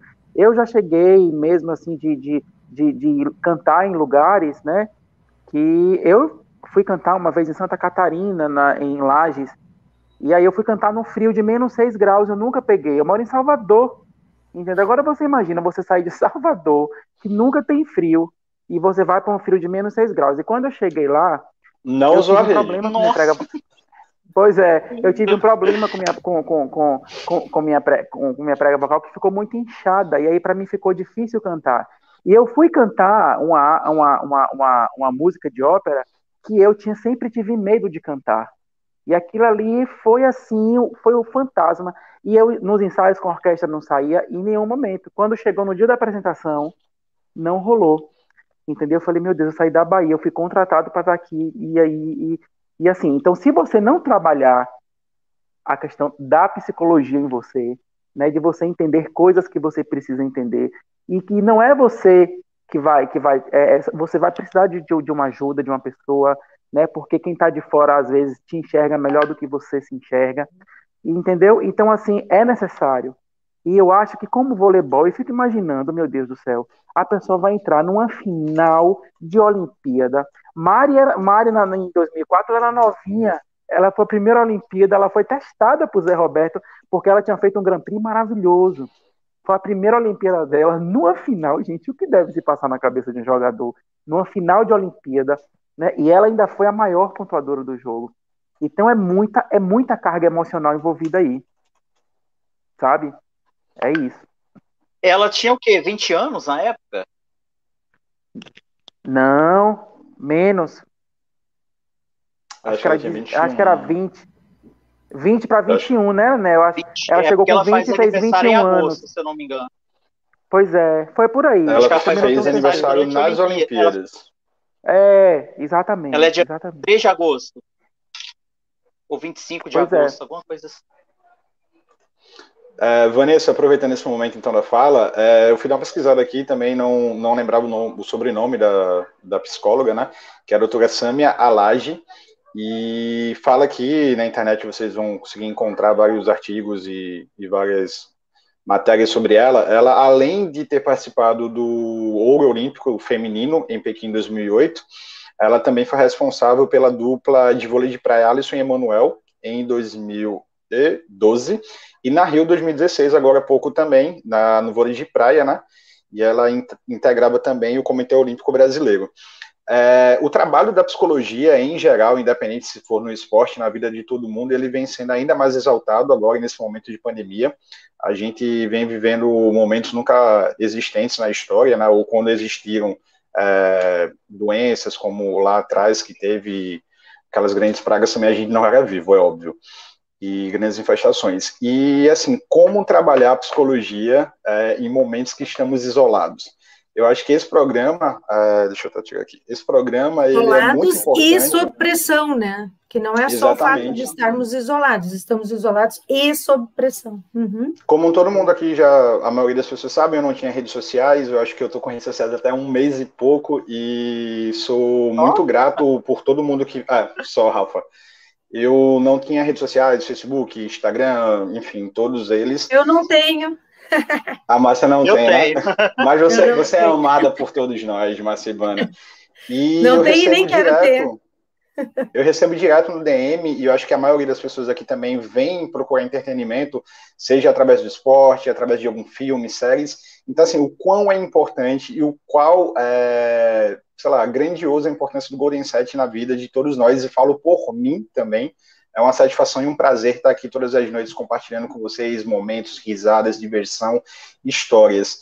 Voltando para o nosso nicho, que é o voleibol, você vê que a seleção feminina naquela época era taxada como amarelona, uma seleção que realmente é, tinha tudo para estourar, mas não conseguia chegar nas finais. Exatamente. E aí tem o um momento Cuba nas Olimpíadas, tem um momento Cuba em. em uh, fugiu agora, a Olimpíada do, do Rio, não, como é o outro campeonato. Londres. Pan-Americano, não, desculpa, Pan-Americano ah, com Cuba, Mundiais com Rússia. 2007. E assim, 2007. E sempre o Brasil, exato, sempre o Brasil ali não conseguindo alcançar o objetivo maior que era ser campeão. Vem em 2004 daquela maneira horrível, morte horrenda da seleção feminina. E aí vem o trabalho da psicologia. 2008 campeã uh, olímpica, 2012 campeã olímpica. E aí você já vê to, trabalhado toda uma questão da mente forte, né? Então, a gente consegue observar algumas coisas que foram implementadas que antes não existiam. E aí a gente falou muito aqui do 24 a 19, das derrotas, mas aí a gente também tem que lembrar em Londres 2012 o que foi a Sheila chamar a responsabilidade de bater no peito e isso. Hoje eu não perco para a Rússia. Manda, Hoje ninguém me tira a vitória desse jogo. Manda para mim bota cá, a mãe tá on, vem para cá, vem para cima. e a gente estava numa pressão terrível.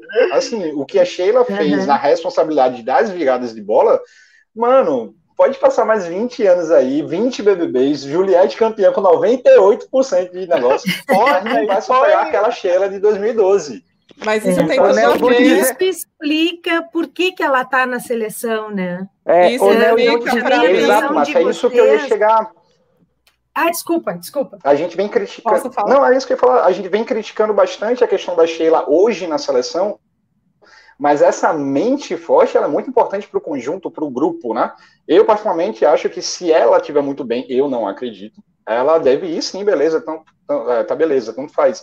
Mas eu acredito que ela não vai ter voleibol para apresentar, mas a mente forte ela tem de sobra. Era isso que me chamou a atenção que nos, nos pedidos de tempo, ela estava sempre do lado do Zé Roberto, uh, reforçando alguma coisa que ele dizia, complementando alguma coisa a partir do que ele dizia, que era uma coisa que na época, obviamente, não, não tinha me chamado a atenção. E agora, quando eu revi, eu disse, nossa, tá aqui, ó, tá por isso que a Sheila tá, tá, tá, tá convocada, porque ela é muito mais um reforço técnico no sentido este emocional, enfim, do que na verdade eu, eu porque eu não sei por que ele não chama ela para a comissão técnica, sabe? Sinceramente, porque eu concordo eu acho, contigo, eu né? acho não sei que se não vou a decisão mais sensata. Hã? Eu acho que deveria ser a decisão mais sensata neste momento. Porque eu não sei se a pressão para ela jogar vôlei, no momento em que ela já está em declínio da carreira, isso é natural, e há outras melhores do que ela, e não sei se isso é uma pressão que pode funcionar negativamente. Então, ela pode contribuir, chama para a comissão técnica. Né? Mas será, que ela top, mas será que ela toparia ser comissão técnica? É, então aí a gente também. entra a é essa. no ela, caso ela do, acha... do Felipe, no, do Cruzeiro. Ontem, no, quando a gente estava comentando, vocês abriram dando esse novo panorama, né, do, do, do da, da, dança das cadeiras do vôlei, né, e uh, no chat a gente estava comentando, alguns disseram, ah, é arriscado, e, e, eu e alguém, eu acho que era eu e o canal Minas Tenista, não me lembro, ou tu, Igor, eu acho que era tu, eu e tu, não me lembro, estávamos defendendo o Felipe, eu defendi, dizendo assim, olha, ele deve ter aceitado este cargo porque ele se preparou para isso e talvez explique por que, que ele jogava tão pouco, porque talvez ele muito mais observava e ficava ali junto do que eh, dentro de quadra é uma coisa, fora de quadra é outra, óbvio. Então, eu acho que ele aceitou já com alguma bagagem e, e, já tendo se preparado. E agora a Letícia confirmou isso, né? Dizendo que ele fez cursos, que inclusive cursos no exterior, né? Que ele fez o curso da, da CBV, fez cursos no exterior, enfim. Então, eu acho que tem, tem grande chance de dar certo. Eu torço por ele, eu gosto do, muito do Felipe, eu acho ele um jogador muito bom, que deu um azar danado, que nunca foi para a seleção, embora que ele pegou uma geração que tinha outros jogadores melhores do que ele ou iguais a ele mais altos e acabou que ele nunca foi para a seleção. Eu acho uma injustiça, ele é jogador que tem nível para a seleção. E eu acho que ah, eu torço por ele, eu acho que ele vai fazer um trabalho bem bacana, assim. Acho Mas assim, eu eu acho, acho, legal. eu acho que a Sheila, eu acho que a Sheila não aceitaria a comissão técnica, porque para ela, na cabeça dela, ela ainda consegue ajudar em quadra. Então, é, é uma coisa que assim, você não vai aceitar um cargo numa, numa área que você tem certeza que na sua que você exerce atualmente, você ainda faz a diferença. Então, é, eu acho que parte muito do. Assim, ele poderia até convidar, mas ela iria virar. Mas eu sou atleta ainda, eu quero jogar. Então tem, tem os dois Ainda lados. mais né? ela, que é muito competitiva também. Na seleção dos Estados Unidos, na feminina, acho que vocês lembram, tinha mais líbero lá, né? Agora eu não vou lembrar o nome dela. A Cicora? A não. Uma, a Miyashiro. Miyashiro? Mia, Miyashiro. Isso Miyashiro. Mesmo. Ela faz parte da, da comissão técnica do Kart Kirali. Ela foi jogadora até alguns anos atrás da própria seleção feminina dos Estados Unidos. Mas eu acredito também que ela não iria como, como membro da comissão técnica por ainda ser jogadora.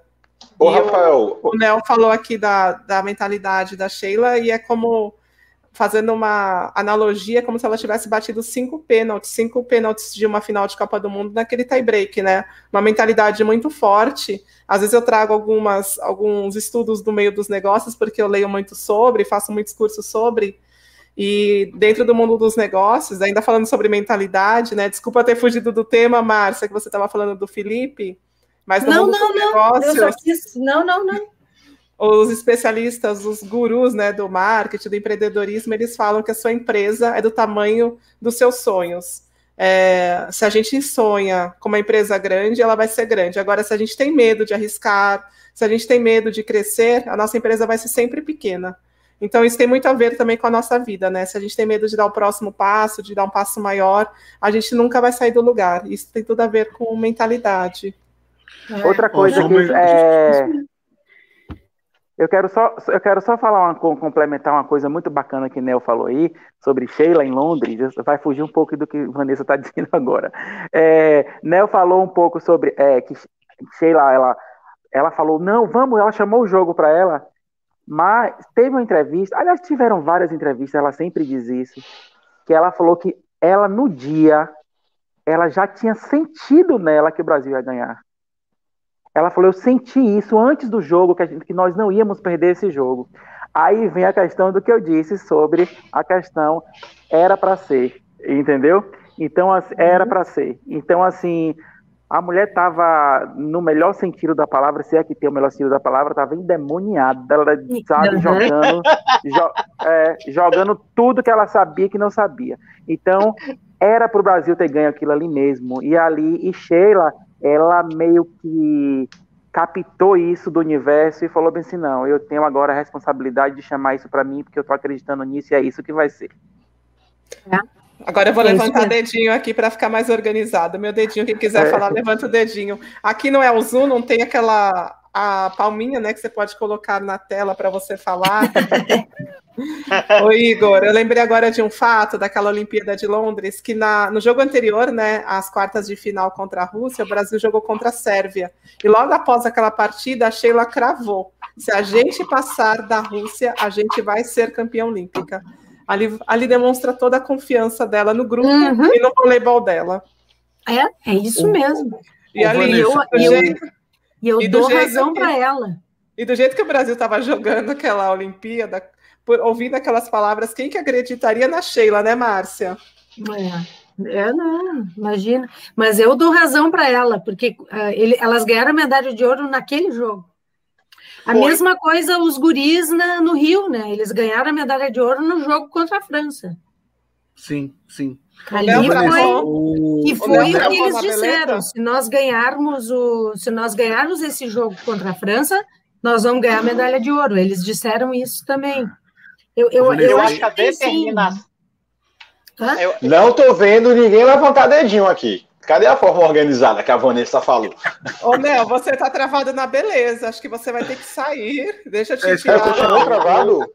E você ou volta, tá você está travado. Estátua, ou ele está brincando de estátua. Eu ainda estou travado, minha gente? Não, tá travado. aqui. Está um robô, né? tá paradão. É. Mexe a mão. Não, minha gente, vocês estão brincando. Eu vou te remover e você volta, tá certo? Aí tem que mandar o link de novo, viu? Congelou. Ele congelou, é. O, Vanessa, o Rafael está inscrito, depois eu estou inscrita. Vai, uh... Não, é só para. Me ajudem aí com a matemática. A Mari é de 83, então ela tinha 21, né? Em 2004. Ela, ela deve tinha... ter completado 21. Na, é, na porque ela, ela, não, ela completou dia 23 e o Brasil foi eliminado dia 26. Três dias depois, ela tinha acabado de fazer 21 anos e três dias depois. Ah, dentro da Olimpíada de, de, de Londres, ainda que a Vanessa falou, a questão do emocional também. O Brasil chega na final, pega os Estados Unidos, que o Brasil tinha vencido em 2008. Mas no primeiro set, os Estados Unidos passa o carro, que era os Estados Unidos jogando melhor na Olimpíada de 2012 do que o Brasil. O jogo vira um pouco o Brasil assume totalmente o controle emocional da partida e aí certamente começa a passar aquelas coisas, além das questões, não vou minimizar as questões técnicas, táticas, não. É só que existe esse componente também. Começa a pensar, pô, perdemos para essas, essas, essas brasileiras há quatro anos. A gente tem essa vontade de ser campeão olímpico e não consegue. O Zé Roberto falou, o Kira ali tá louco por uma medalha de ouro. Então bate, vai bater nessa pressão. São coisas vão, vão colocando na mochila, né? Usando uma analogia de Thiago Leifert, né? Você tem, vai, vai aumentando as pedrinhas ali na mochila e você fica cada vez mais difícil de carregar, né? E outra Essa coisa. Essa metáfora dele é do coisa. Humberto Eco, Aqui, viu? E outra coisa, o, o, o, o, Rafael, mais uma vez, a intervenção de Sheila com, com os anjos, com Deus, com os astros, com o psicológico. No jogo dos Estados Unidos, quando o Brasil perdeu o primeiro set, ela, inclusive, isso é um relato dela, é um testemunho dela. Ela que chamou as meninas e falou assim: Estados Unidos nunca ganhou nada. A gente está aqui como favorita. Então, bora para cima delas, porque sob pressão elas não vão render. Foi aí que no, do segundo set para cima, Jaque e Igaray viraram assim as, as, as donas do, do, do, do espetáculo. Pode falar, Vanessa. Olha como estamos organizados, Igor. E foi, foi exatamente o que a Letícia falou, né? Saber as fragilidades do seu adversário, adversário e trabalhar em cima delas. A Letícia trouxe, não sei se vocês estavam no momento da live nesse, né, quando ela falou sobre isso, de você entender suas fragilidades entender também a fragilidade dos adversários para você tirar proveito numa disputa. Diga, Nel. Ai, Márcia, você é a próxima. Hoje eu estou muito Juliette. Uma coisa que Ah, desculpa, Kenel quer falar antes, tu, tu voltou, eu, já, eu acho que eu estou falando demais hoje. Não, pode falar, depois Márcia. Depois o Nel fala, porque o Nel vai falar da Juliette. Você tem prioridade. Ou da Nayemi. Gostaria muito ele, de falar dela. Na verdade, o, o Nel é um frustrado que o, o favorito dele caiu na semifinal. É. Diga, Márcia. É, eu, uma coisa que a Letícia falou, que eu achei genial, que dá para fazer um paralelo na hora, eu pensei na minha tarefa quando eu sou orientadora, né, que eu sou orientadora de TCC, mestrado, doutorado, enfim, essa é, essa perspectiva de tu compreender o teu orientando, porque tem uns que tu tem que pressionar, senão o cara não rende. Tem outros que se tu pressionar, o cara trava. Então tem que ser assim, mãezinha e tal. Às vezes até nutricionista eu sou. Tem uns que ficam comendo desesperadamente, tem que dizer, fulano, tem que parar de comer, tem que fazer uma rotina, um regramento. Tem outros que param de comer, daí tu tem que dizer, fulano, tem que comer, não sei o quê. Então, tu vira, assim, um misto de psicólogo, de nutricionista, enfim. Então, quando ela estava falando ali de entender cada um deles e essa dinâmica, na hora eu pensei, nossa, é um trabalho muito parecido com o orientador, assim, o orientador, ele acaba sendo mais ou menos isso, a gente tem que entender a, a assim, a, a delicadeza do, do, dessa particularidade de cada um, né? Nel. Aí depois do Igor. Eu deixa eu só explicar aqui para o Fernando. O Fernando está aqui na nossa sala de espera. Fernando, a gente está trabalhando só com quatro pessoas como convidados, por isso que eu não te chamei ainda, tá certo? Diga, Nel. Eu querem, eu posso sair para o Fernando entrar sem problema nenhum. Eu me despeço. É que, na verdade, jamais, a nossa live. Jamais, vou falar até em francês. A nossa live eu só tem mais Eu ia dizer minutos. que eu, eu sairia. Ah, então, tá, só tem tá... mais cinco minutos, então. É, a gente já está na reta final, assim, da nossa live. Ah. Eu ia falar sobre o questionamento do Igor, é, da seleção americana e da brasileira, né? E acho que ela fala isso, que elas nunca ganharam nada. E a gente vê a questão do como a gente aprende também. Elas aprenderam, elas não ganhavam nada, elas não venciam. Isso eu falo às brasileiras. Então, assim, elas entendem muito bem, hoje, se vem. O Nel caiu? O Nel Vocês estão conseguindo ouvir o Nel? Enquanto não, o Nel, falava, o Nel está travado na beleza. Como que é? É, o Nel, enquanto o Nel falava, eu lembrei de uma fala do Kaká Bizoc, que o Kaká fala que as, os times, né, as seleções, os atletas precisam aprender a vencer, ter essa postura vitoriosa. Mais alguém? Fechamos essa live?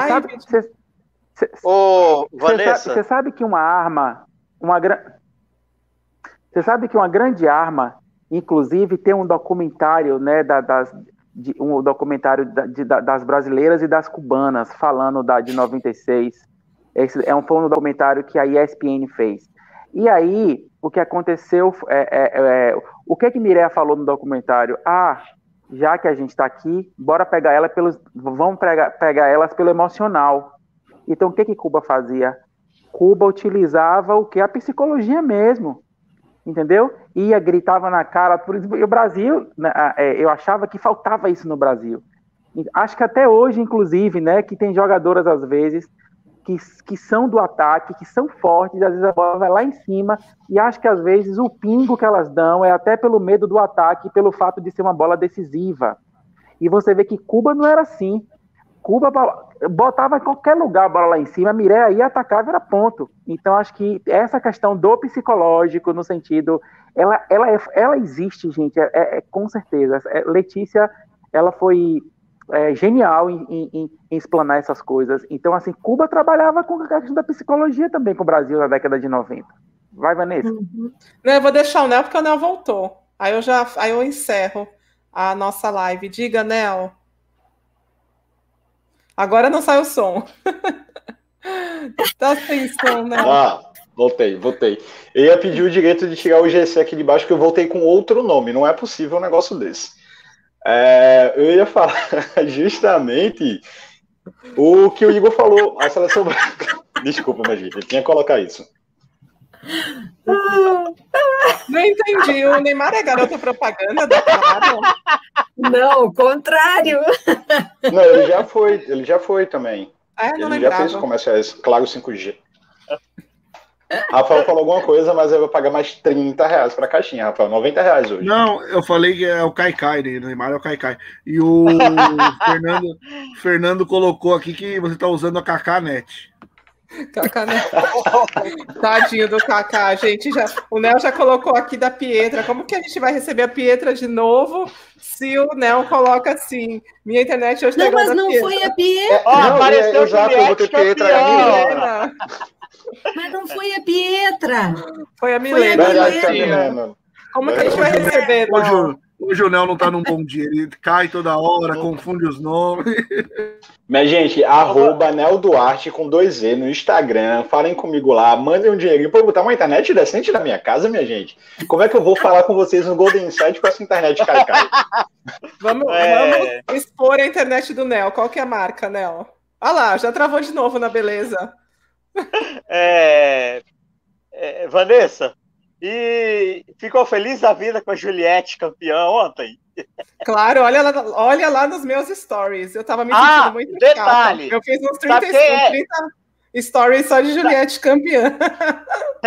Sabe de quem é daqui de Vila Velha? O Alisson do vôlei de praia. Ai, achei que você fosse falar. Ah, legal. E o Fábio. Luiz. Aham. Ó, o Nel caiu de novo, tadinho. Tá difícil. Acho que o Nel. Alisson O. Alisson e o.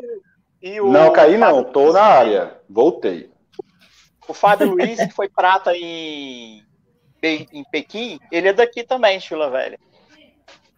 Que Legal. legal, Rafael. Muito Ainda legal. vou conhecer a sua terrinha aí. Vitória, Vila É. Velha, tenho, uma- tenho bastante Torta vontade. capixaba, buqueca capixaba, pode vir. Em Vila Velha que tem umas esculturas naturais Não. na beira da na beira de de umas alguma coisa assim, eh, tem uma mata subtropical, daí tem umas esculturas naturais. Tem Não o é Vila do Velha? Moreno. Não, o Vila Velha famoso é Convento da Penha e o Morro do Moreno. Tanto Ah, Não, que então eu O confundi. Convento da Penha é bem semana- famoso, né? Você vê a cidade do Alto. é, e todas é, oito dias depois da Páscoa tem a festa da Penha, que já tem dois anos seguidos que é online por causa da pandemia, né? É, Lucas Gonçalves, o dinheiro da caixinha vai para ajudar a internet do Nel. deixa, eu responder, deixa eu responder ao Bruno aqui, porque é outro frustrado que o, o favorito dele caiu nas semifinais. Juliette campeã, mas o Gil apareceu em todos os VTs. Sabe por que ele Olha, eu apareceu? torci pro Bruno? Gil, hein? Eu Porque pro a edição não podia dar indício de que a Juliette seria campeã, né? Tinha que fazer um suspensinho. Todo mundo Tá, sabia que ela veio se enganando. Não, meu filho, a minha campeã, a minha campeã ganhou com 90%, bateu todos os recordes. Vocês são muito, Ah, Foi mesmo. vocês são Ô, ô, frustrados. ô, gente, ô, gente, eu Deixa eu fazer uma Vanessa. Ó, pergunta. Márcio, programa Uma pergunta. Por que o cactus?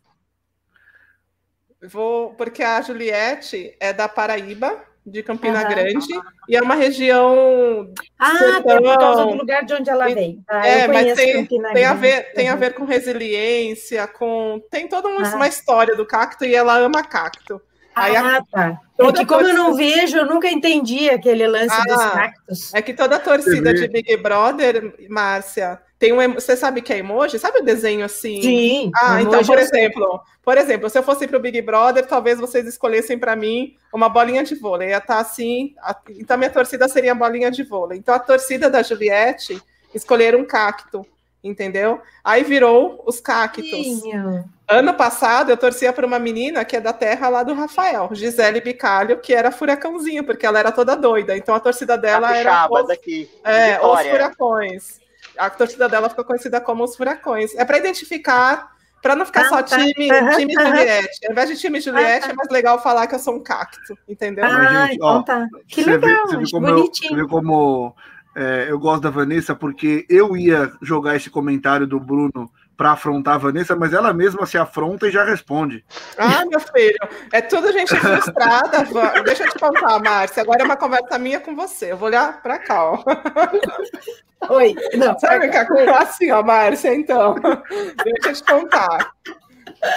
O, tinham dois favoritos, assim, tinham dois favoritos nessa edição. Dois.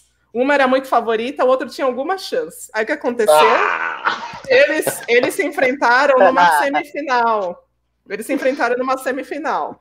A Juliette, que é a super favori, era a super favorita, ela só tinha 1% dos votos na semifinal.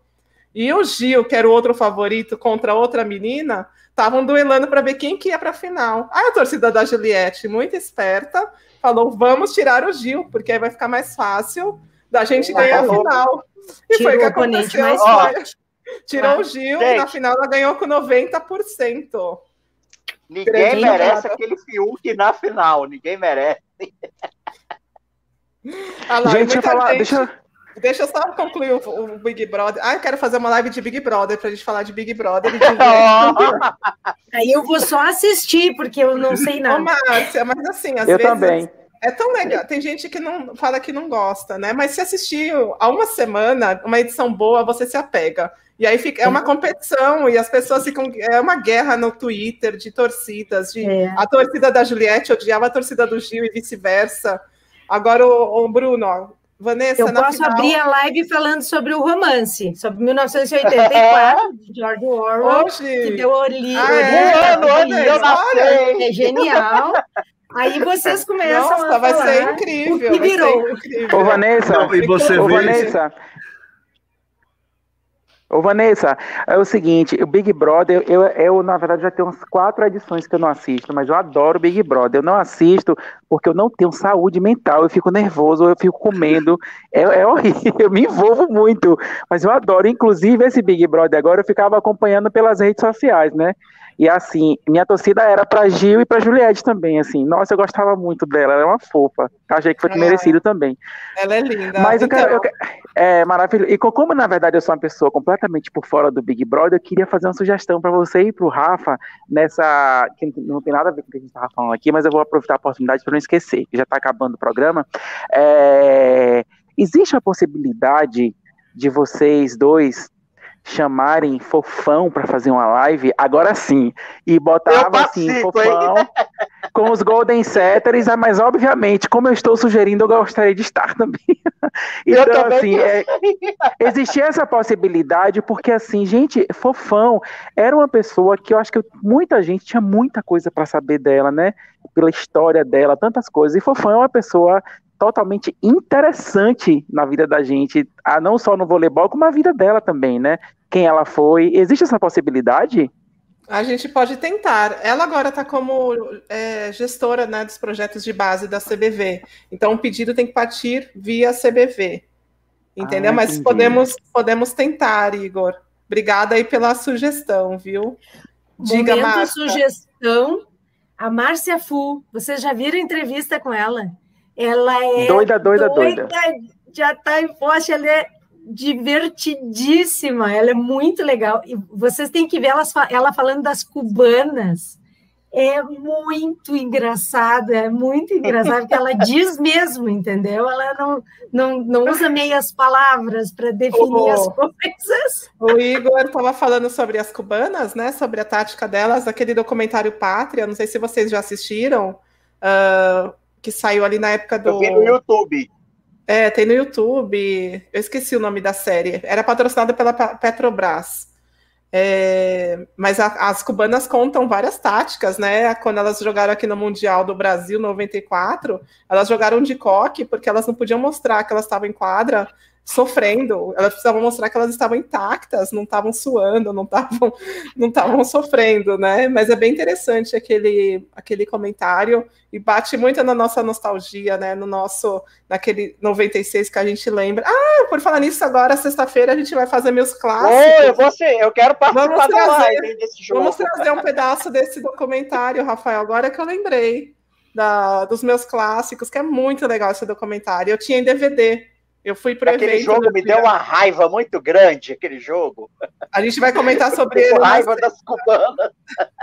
Eu, tinha, eu fui para o evento de lançamento dessa, desse especial que a Petrobras promoveu e eu ganhei uma, uma coleção de DVDs. Eu tinha DVD, emprestei e ficou emprestado.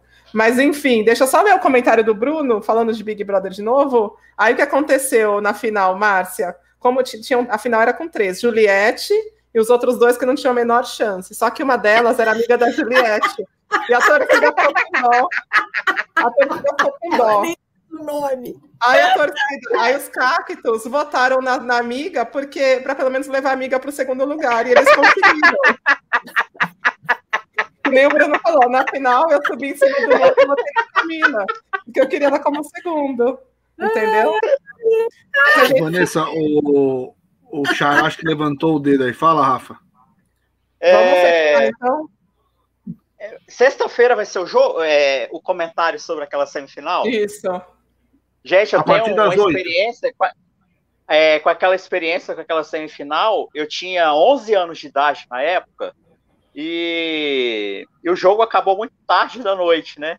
Aí meus pais falaram assim: menino, vai dormir, vai dormir. Eu, não, espera acabar o jogo primeiro. Mas assim, foi frustrante porque nós estivemos perto de ir para a final e acho que se a gente fosse para a final a gente ia ser campeão. É, na sexta a gente vai lembrar disso tudo, daquele jogo. Todo mundo, eu também fui dormir mal, fui dormir tarde da noite, acordei com o linchado, tinha que ir para a escola, pagando mico com o linchado. Mas na sexta eu a gente vai falar. de manhã na época. É, mas na sexta a gente vai falar mais sobre ele. Rafael, me lembra, por favor, de pegar um trecho desse documentário, que é legal passar, né? Só um trechinho, ah, só para ah, a gente ilustrar. Só para fechar da minha parte, você vê como a Marcia Ivana é outro nível, né? Eu fui citar o Thiago Leifert da questão das pedrinhas e ela já falou da onde veio a origem. Que, que, ah, é, eu, eu, é o livro, é o livro Big Brother. É, é, é, um livro do Humberto Eco que se chama Seis Passeios pelo Bosque da ah, Ficção, que são palestras que ele fez.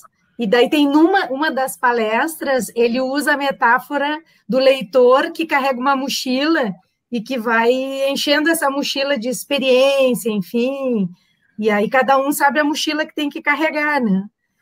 Enfim. Boa. Gente, para fechar a live, então, eu sugiro ao Nel que faça o gritinho Vai Brasil igual do Gil para a gente fechar a live. Gente, like, like, ah, like. É. like, like, Márcia. Não, deixa, deixa, deixa o, Nel vai, o Nel vai fazer, o Nel vai fazer esse gritinho, mas deixa só tipo, você, se você tivesse visto a edição, Márcia, você é. teria adorado a Juliette, porque ela ama literatura também. Ah, e ela cita, e eles meio... podem levar livros? Não, ela canta edição, muito bem também. Nessa edição ela não, até a 19 bem. eles levavam. Mas ficava chato, eles ficavam lendo e você não quer ver Sim, ninguém lendo. Se né? eu tivesse é. a chance de ficar só lendo, era só o que eu faria. É, até a 19 eles levavam, nessa não. Mas ela ama literatura, tanto que o TCC dela foi. Ela, ela se formou em Direito lá na Federal da Paraíba, e o TCC dela é uma viagem, assim, tem Shakespeare com direito. Eu não sei nem explicar, mas eu sei que tem Shakespeare com direito. Uhum. E ela do nada declamava Shakespeare, do nada ela Ai, falava de Graciliano Ramos, no meio de uma conversa ela ficava falando do, desses monstros da literatura. Ai, e hoje ela é, ela é, muito fofa, como o Rafael falou, ela cantava lindo também, tanto que tem gravador atrás dela. É, e aí ontem Hoje, aliás, hoje ela participou do Mais Você, né? Porque o campeão conversa com a Ana Maria Braga, conversou com a Ana Maria Braga de manhã, e aí ela abriu falando sobre Graciliano Ramos para acalentar a família da, do Paulo Gustavo, né? Nesse momento de dor. Vou até ler aqui o trechinho antes do Nel gritar o que, que ela citou, o que, que a Juliette citou, um trecho de Graciliano, antes do Nel gritar. Aí. Não, Ô, Vanessa, eu... não, foi, foi Guimarães Rosa. Eu sempre confundo ah, Graciliano Guimarães. com é. Guimarães. Mas eu vou eu, eu falo, Ô, Vanessa, tem uma musiquinha dela do forrozinho. Nossa, que musiquinha gostosa. Quero dançar essa música. Julie, Julie, Julie, Julie, Julie, Juliette. Adoro essa Brasil música. Inteira, Se vocês têm paciência, eu é. posso ler pedaços de contos do Guimarães. Ai, a gente, a gente, pelo Guimarães. É que eu não sei se você vai estar sempre aqui na abertura da nossa live, tá? Se você estivesse, eu adoraria que você abrisse a nossa live com os contos. Mas se você não estiver na hora que você chegar, você dá um toque que cheguei, e a gente já te coloca aqui para você ler, porque é, um, é música, né, no ouvido. Essa música é linda, viu, Igor? É bem simples, mas é bonitinha, né, a cara dela. A do Carlos Brau também é muito bonita, que ele escreveu para ela, Mas deixa eu só ler aqui um trechinho que eu quero mostrar para você, Marcivana, que o Big Brother é cultura também, não é só baboseira. Não é lixo. não é só baboseira. Aí hoje, hoje quando ela se sentou lá para conversar com a Ana Maria Braga, ela citou, né, Guimarães Rosa, as pessoas que amamos não morrem, elas ficam encantadas. Foi assim o, o uhum. trechinho que ela quis citar para acalentar a família do Paulo Gustavo. Diga, Nel, vamos fechar então, Nel do Vai, Vigor Nel. terceiro. Vai, Nel. Nel do Vigor. Inclusive, ela falou muitas frases bonitas ontem durante o programa. Eu publiquei no status do meu WhatsApp hoje, eu não vou lembrar de cabeça, mas eu publiquei ainda botei a referência dela, que ela falava: é, todos nós precisamos de ajuda, mas nem todos pedimos. Eu acho que foi algo assim. E... Você. Diga, Nel, desculpa. Não, pode falar, pode falar. Eu ia falar que a Márcia, se tivesse assistido, teria torcido pela Juliette e amar Juliette, porque ela.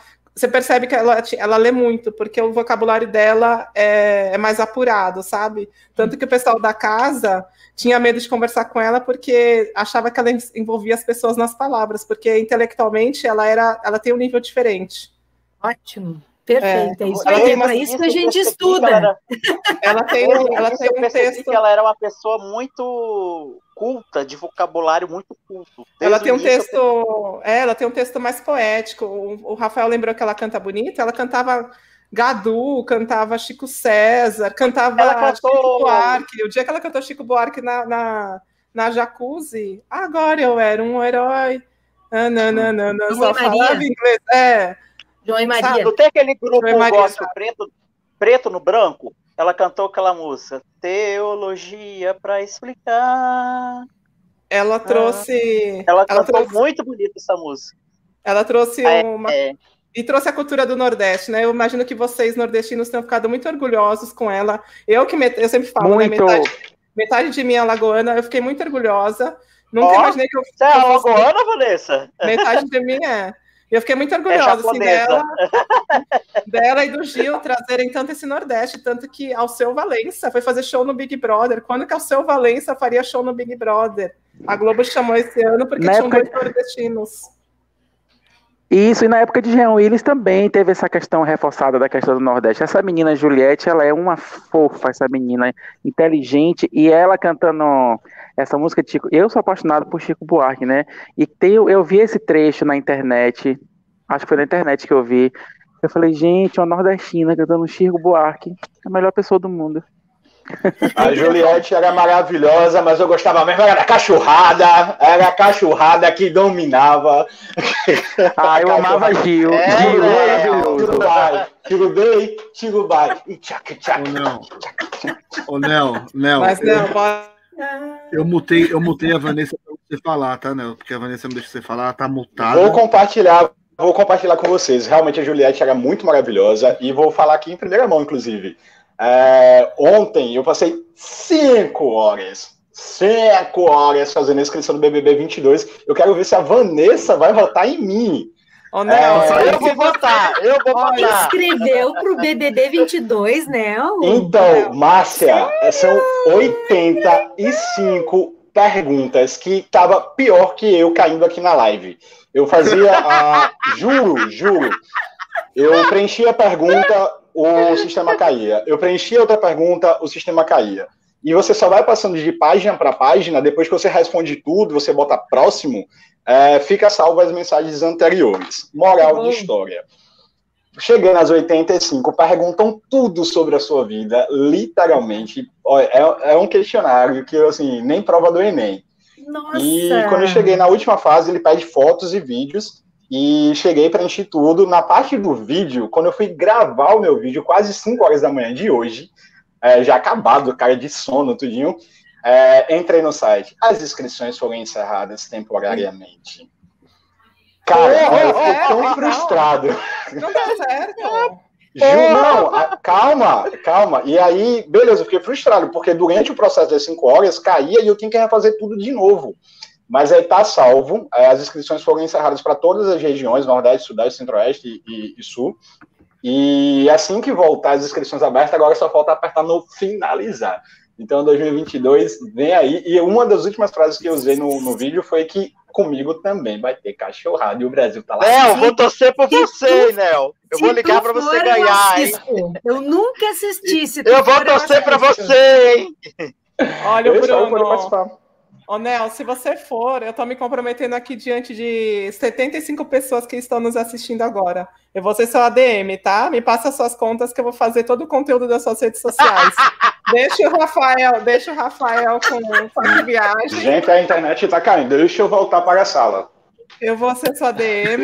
Eu vou deixar de ser minha ADM mesmo, porque a minha internet não vai ser boa. Eu vou ficar puxando um mutirão para você. Agora, se você quiser ser como Gil do Vigor, por favor, né? Não seja falso como ele. Senão vai ser difícil te defender aqui fora. Mas olha, para a gente fechar, galera. O, o, Bruno Carvalho. Meu problema com o Gil, eu amava o Gil até ele ser falso com Juliette. Mexeu com Juliette, mexeu com os cactos, mexeu comigo. Bruno Carvalho. Bruno Carvalho. Preciso falar que o momento final mexeu com o meu feeling. Projota e Lucas, foi lindo demais, foi muito lindo. Ouvi várias pessoas reclamando: ah, show com os ex-BBBs, ninguém merece vê-los de novo, ninguém show. merece ver X, ver Y. Achei lindo o show, porque os, os finalistas tinham muita conexão com quem estava ali dentro daquele aquário cantando. Foi muito, muito lindo. Eu adorei. Inclusive, os cancelados que cantaram, adorei. Amei tudo. Então, gente, é... obrigada. Né, eu, oh, eu, eu, te prometi, gente, um se você passar você sua DM, estou desejando já desde agora boa sorte. Vai dar tudo certo. O Nordeste está em alta. Aprenda já a tocar triângulo. Aprenda tudo que. Pandeiro. Aprenda Nel, você, Nel, você vai ser. Nel vai ser nosso nordestino e a gente, ó. Vai ser, pode ficar tranquilo, vai, meu filho, que vai ser Cara, sucesso. Aprenda um sonho, a fazer cuscuz, tapioca. Gente, Gente, Se eu tivesse a oportunidade, realmente vai ser um sonho. É, é, é um sonho é, gigantesco já de, de outros anos. É, eu que falei um pouquinho no meu vídeo a realidade do que eu sentia dentro de mim em relação. Quem me vê aqui, que fica me elogiando, me chamando de bonitinho e tal, eu fico muito feliz, inclusive, com isso. É, eu sempre fui gordinho. Não, é sério, Márcia. É, e aí a gente pode até voltar para a questão psicológica. Eu estou abrindo meu coração aqui. Eu sempre fui muito gordinho, muito gorda, na verdade, e não que isso fosse um problema, mas eu não tinha é, segurança de mim. É, venho de uma família de origem humilde também, e, assim, usava aparelho, tinha os dentinhos tronchos, enfim, me achava um merda. E ver, assim, hoje que eu transformei algumas questões minhas internas, né, que beleza não é tudo, mas a questão interna é você se sentir seguro, consigo, para mim foi muito importante. Então, assim, ir para lá, caso isso aconteça, vai ser uma grande realização. E espero mesmo, do fundo do coração também, que eu possa estar lá 2022, 2023, 2024, não importa. O negócio é estar lá um dia mas... e contar com a torcida. Me passa a receita de como você é um conseguir emagrecer. De sucesso. é um case Nel. de sucesso. Eduardo Xavier, você vai para o camarote, hein, Nel? Já está famoso. Vai chegar lá no, no grupo do camarote. Me passa a receita de como você conseguiu emagrecer, Nel. Eu também esforço, quero, também amigo, quero esforço. Entra, entra lá no, no, no, meu DM lá pra gente bater um papo, mas é esforço, viu? Ó, oh, tá. mentalidade também, mentalidade. É...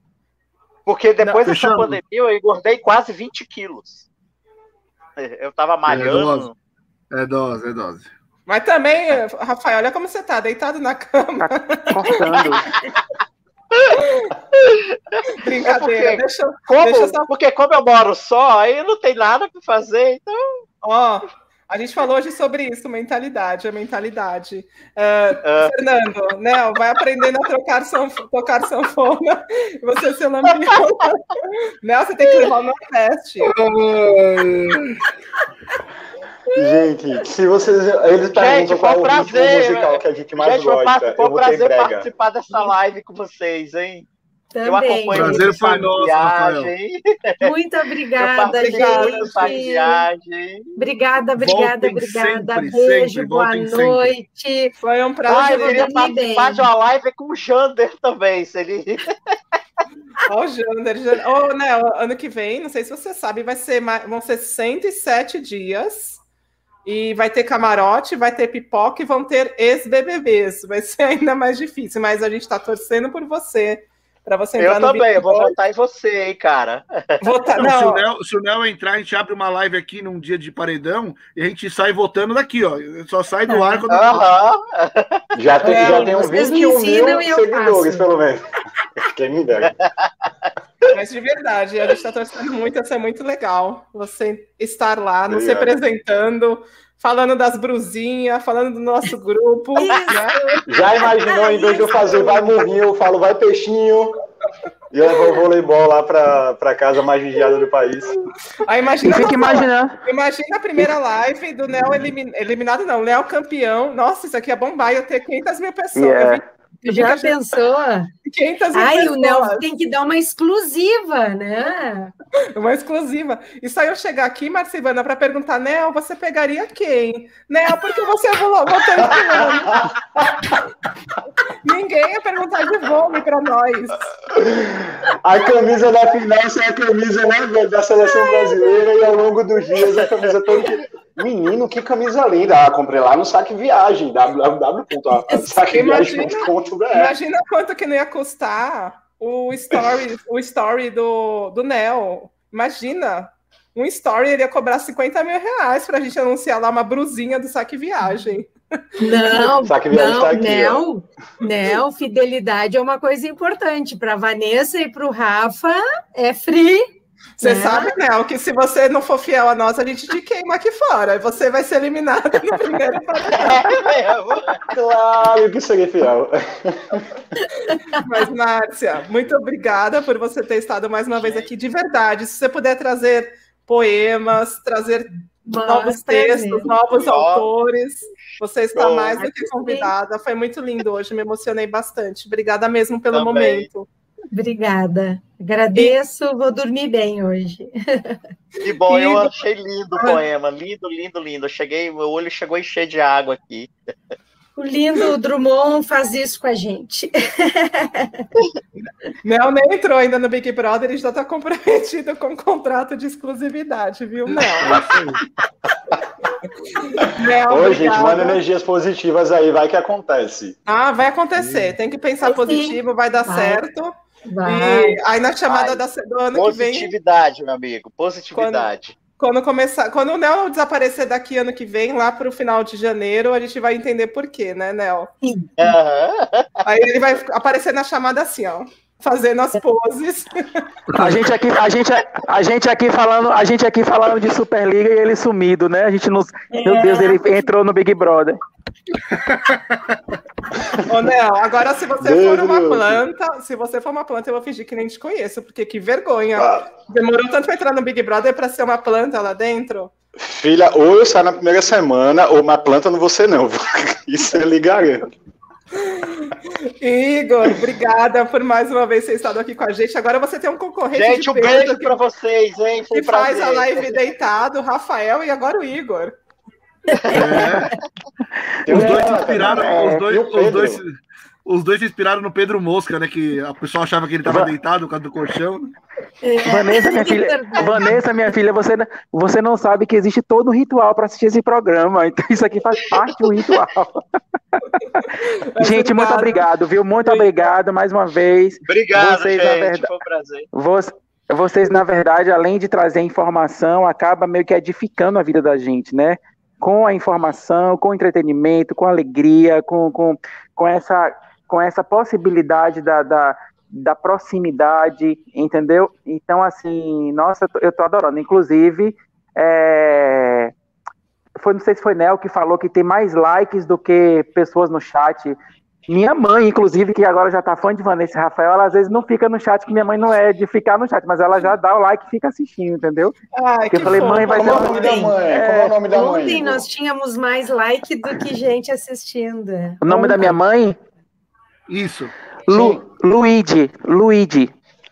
Dona Obrigada, Luigi, um beijo Luigi. do mar biscoiteiro daqui. E a Márcia Ivana pois vai é. terminar a live com uma mensagem, um poema para a senhora. Olha que, que coisa Oba. linda. Deixa só, peraí, Márcia, deixa eu só agradecer o pessoal que interagiu no chat, sempre aqui muita gente interagindo, conversando, brincando, rindo. Obrigada a você que nos acompanhou, que é que nem a mãe do Igor, a, a dona Luíde, que só assiste, né, mas gosta do nosso conteúdo.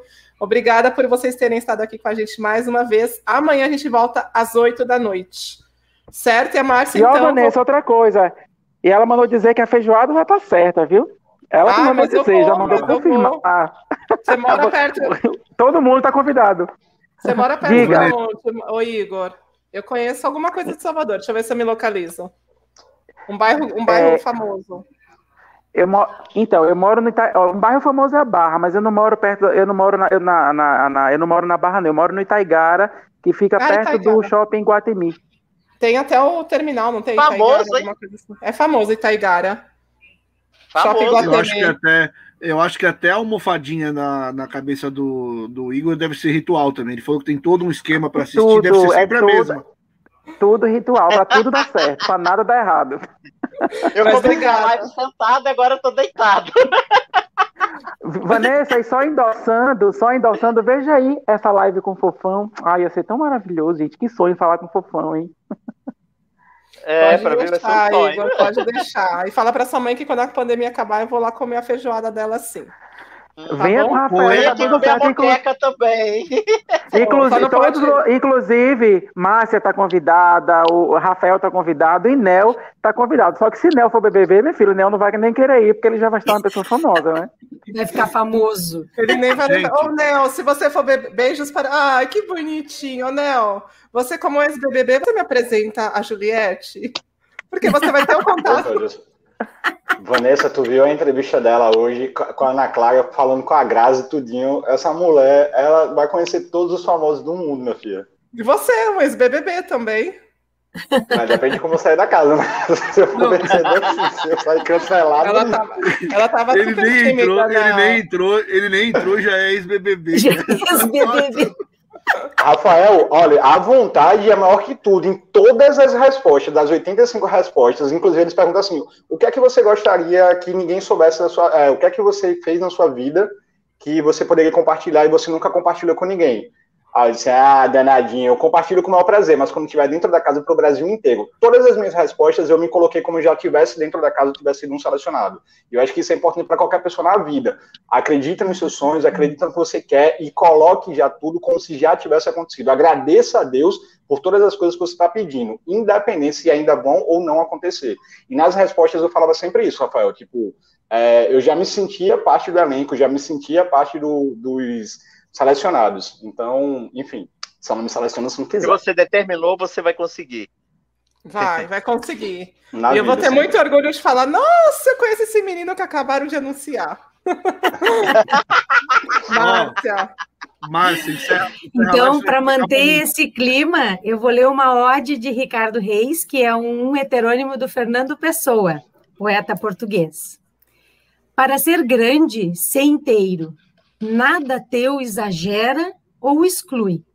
Ser todo em cada coisa, por enquanto és no mínimo que fazes. Assim, em cada lago, a lua toda brilha, porque alta vive. Boa noite. Boa noite. Tchau, gente. Boa noite, Até amanhã. Gente, obrigada. Tchau, tchau.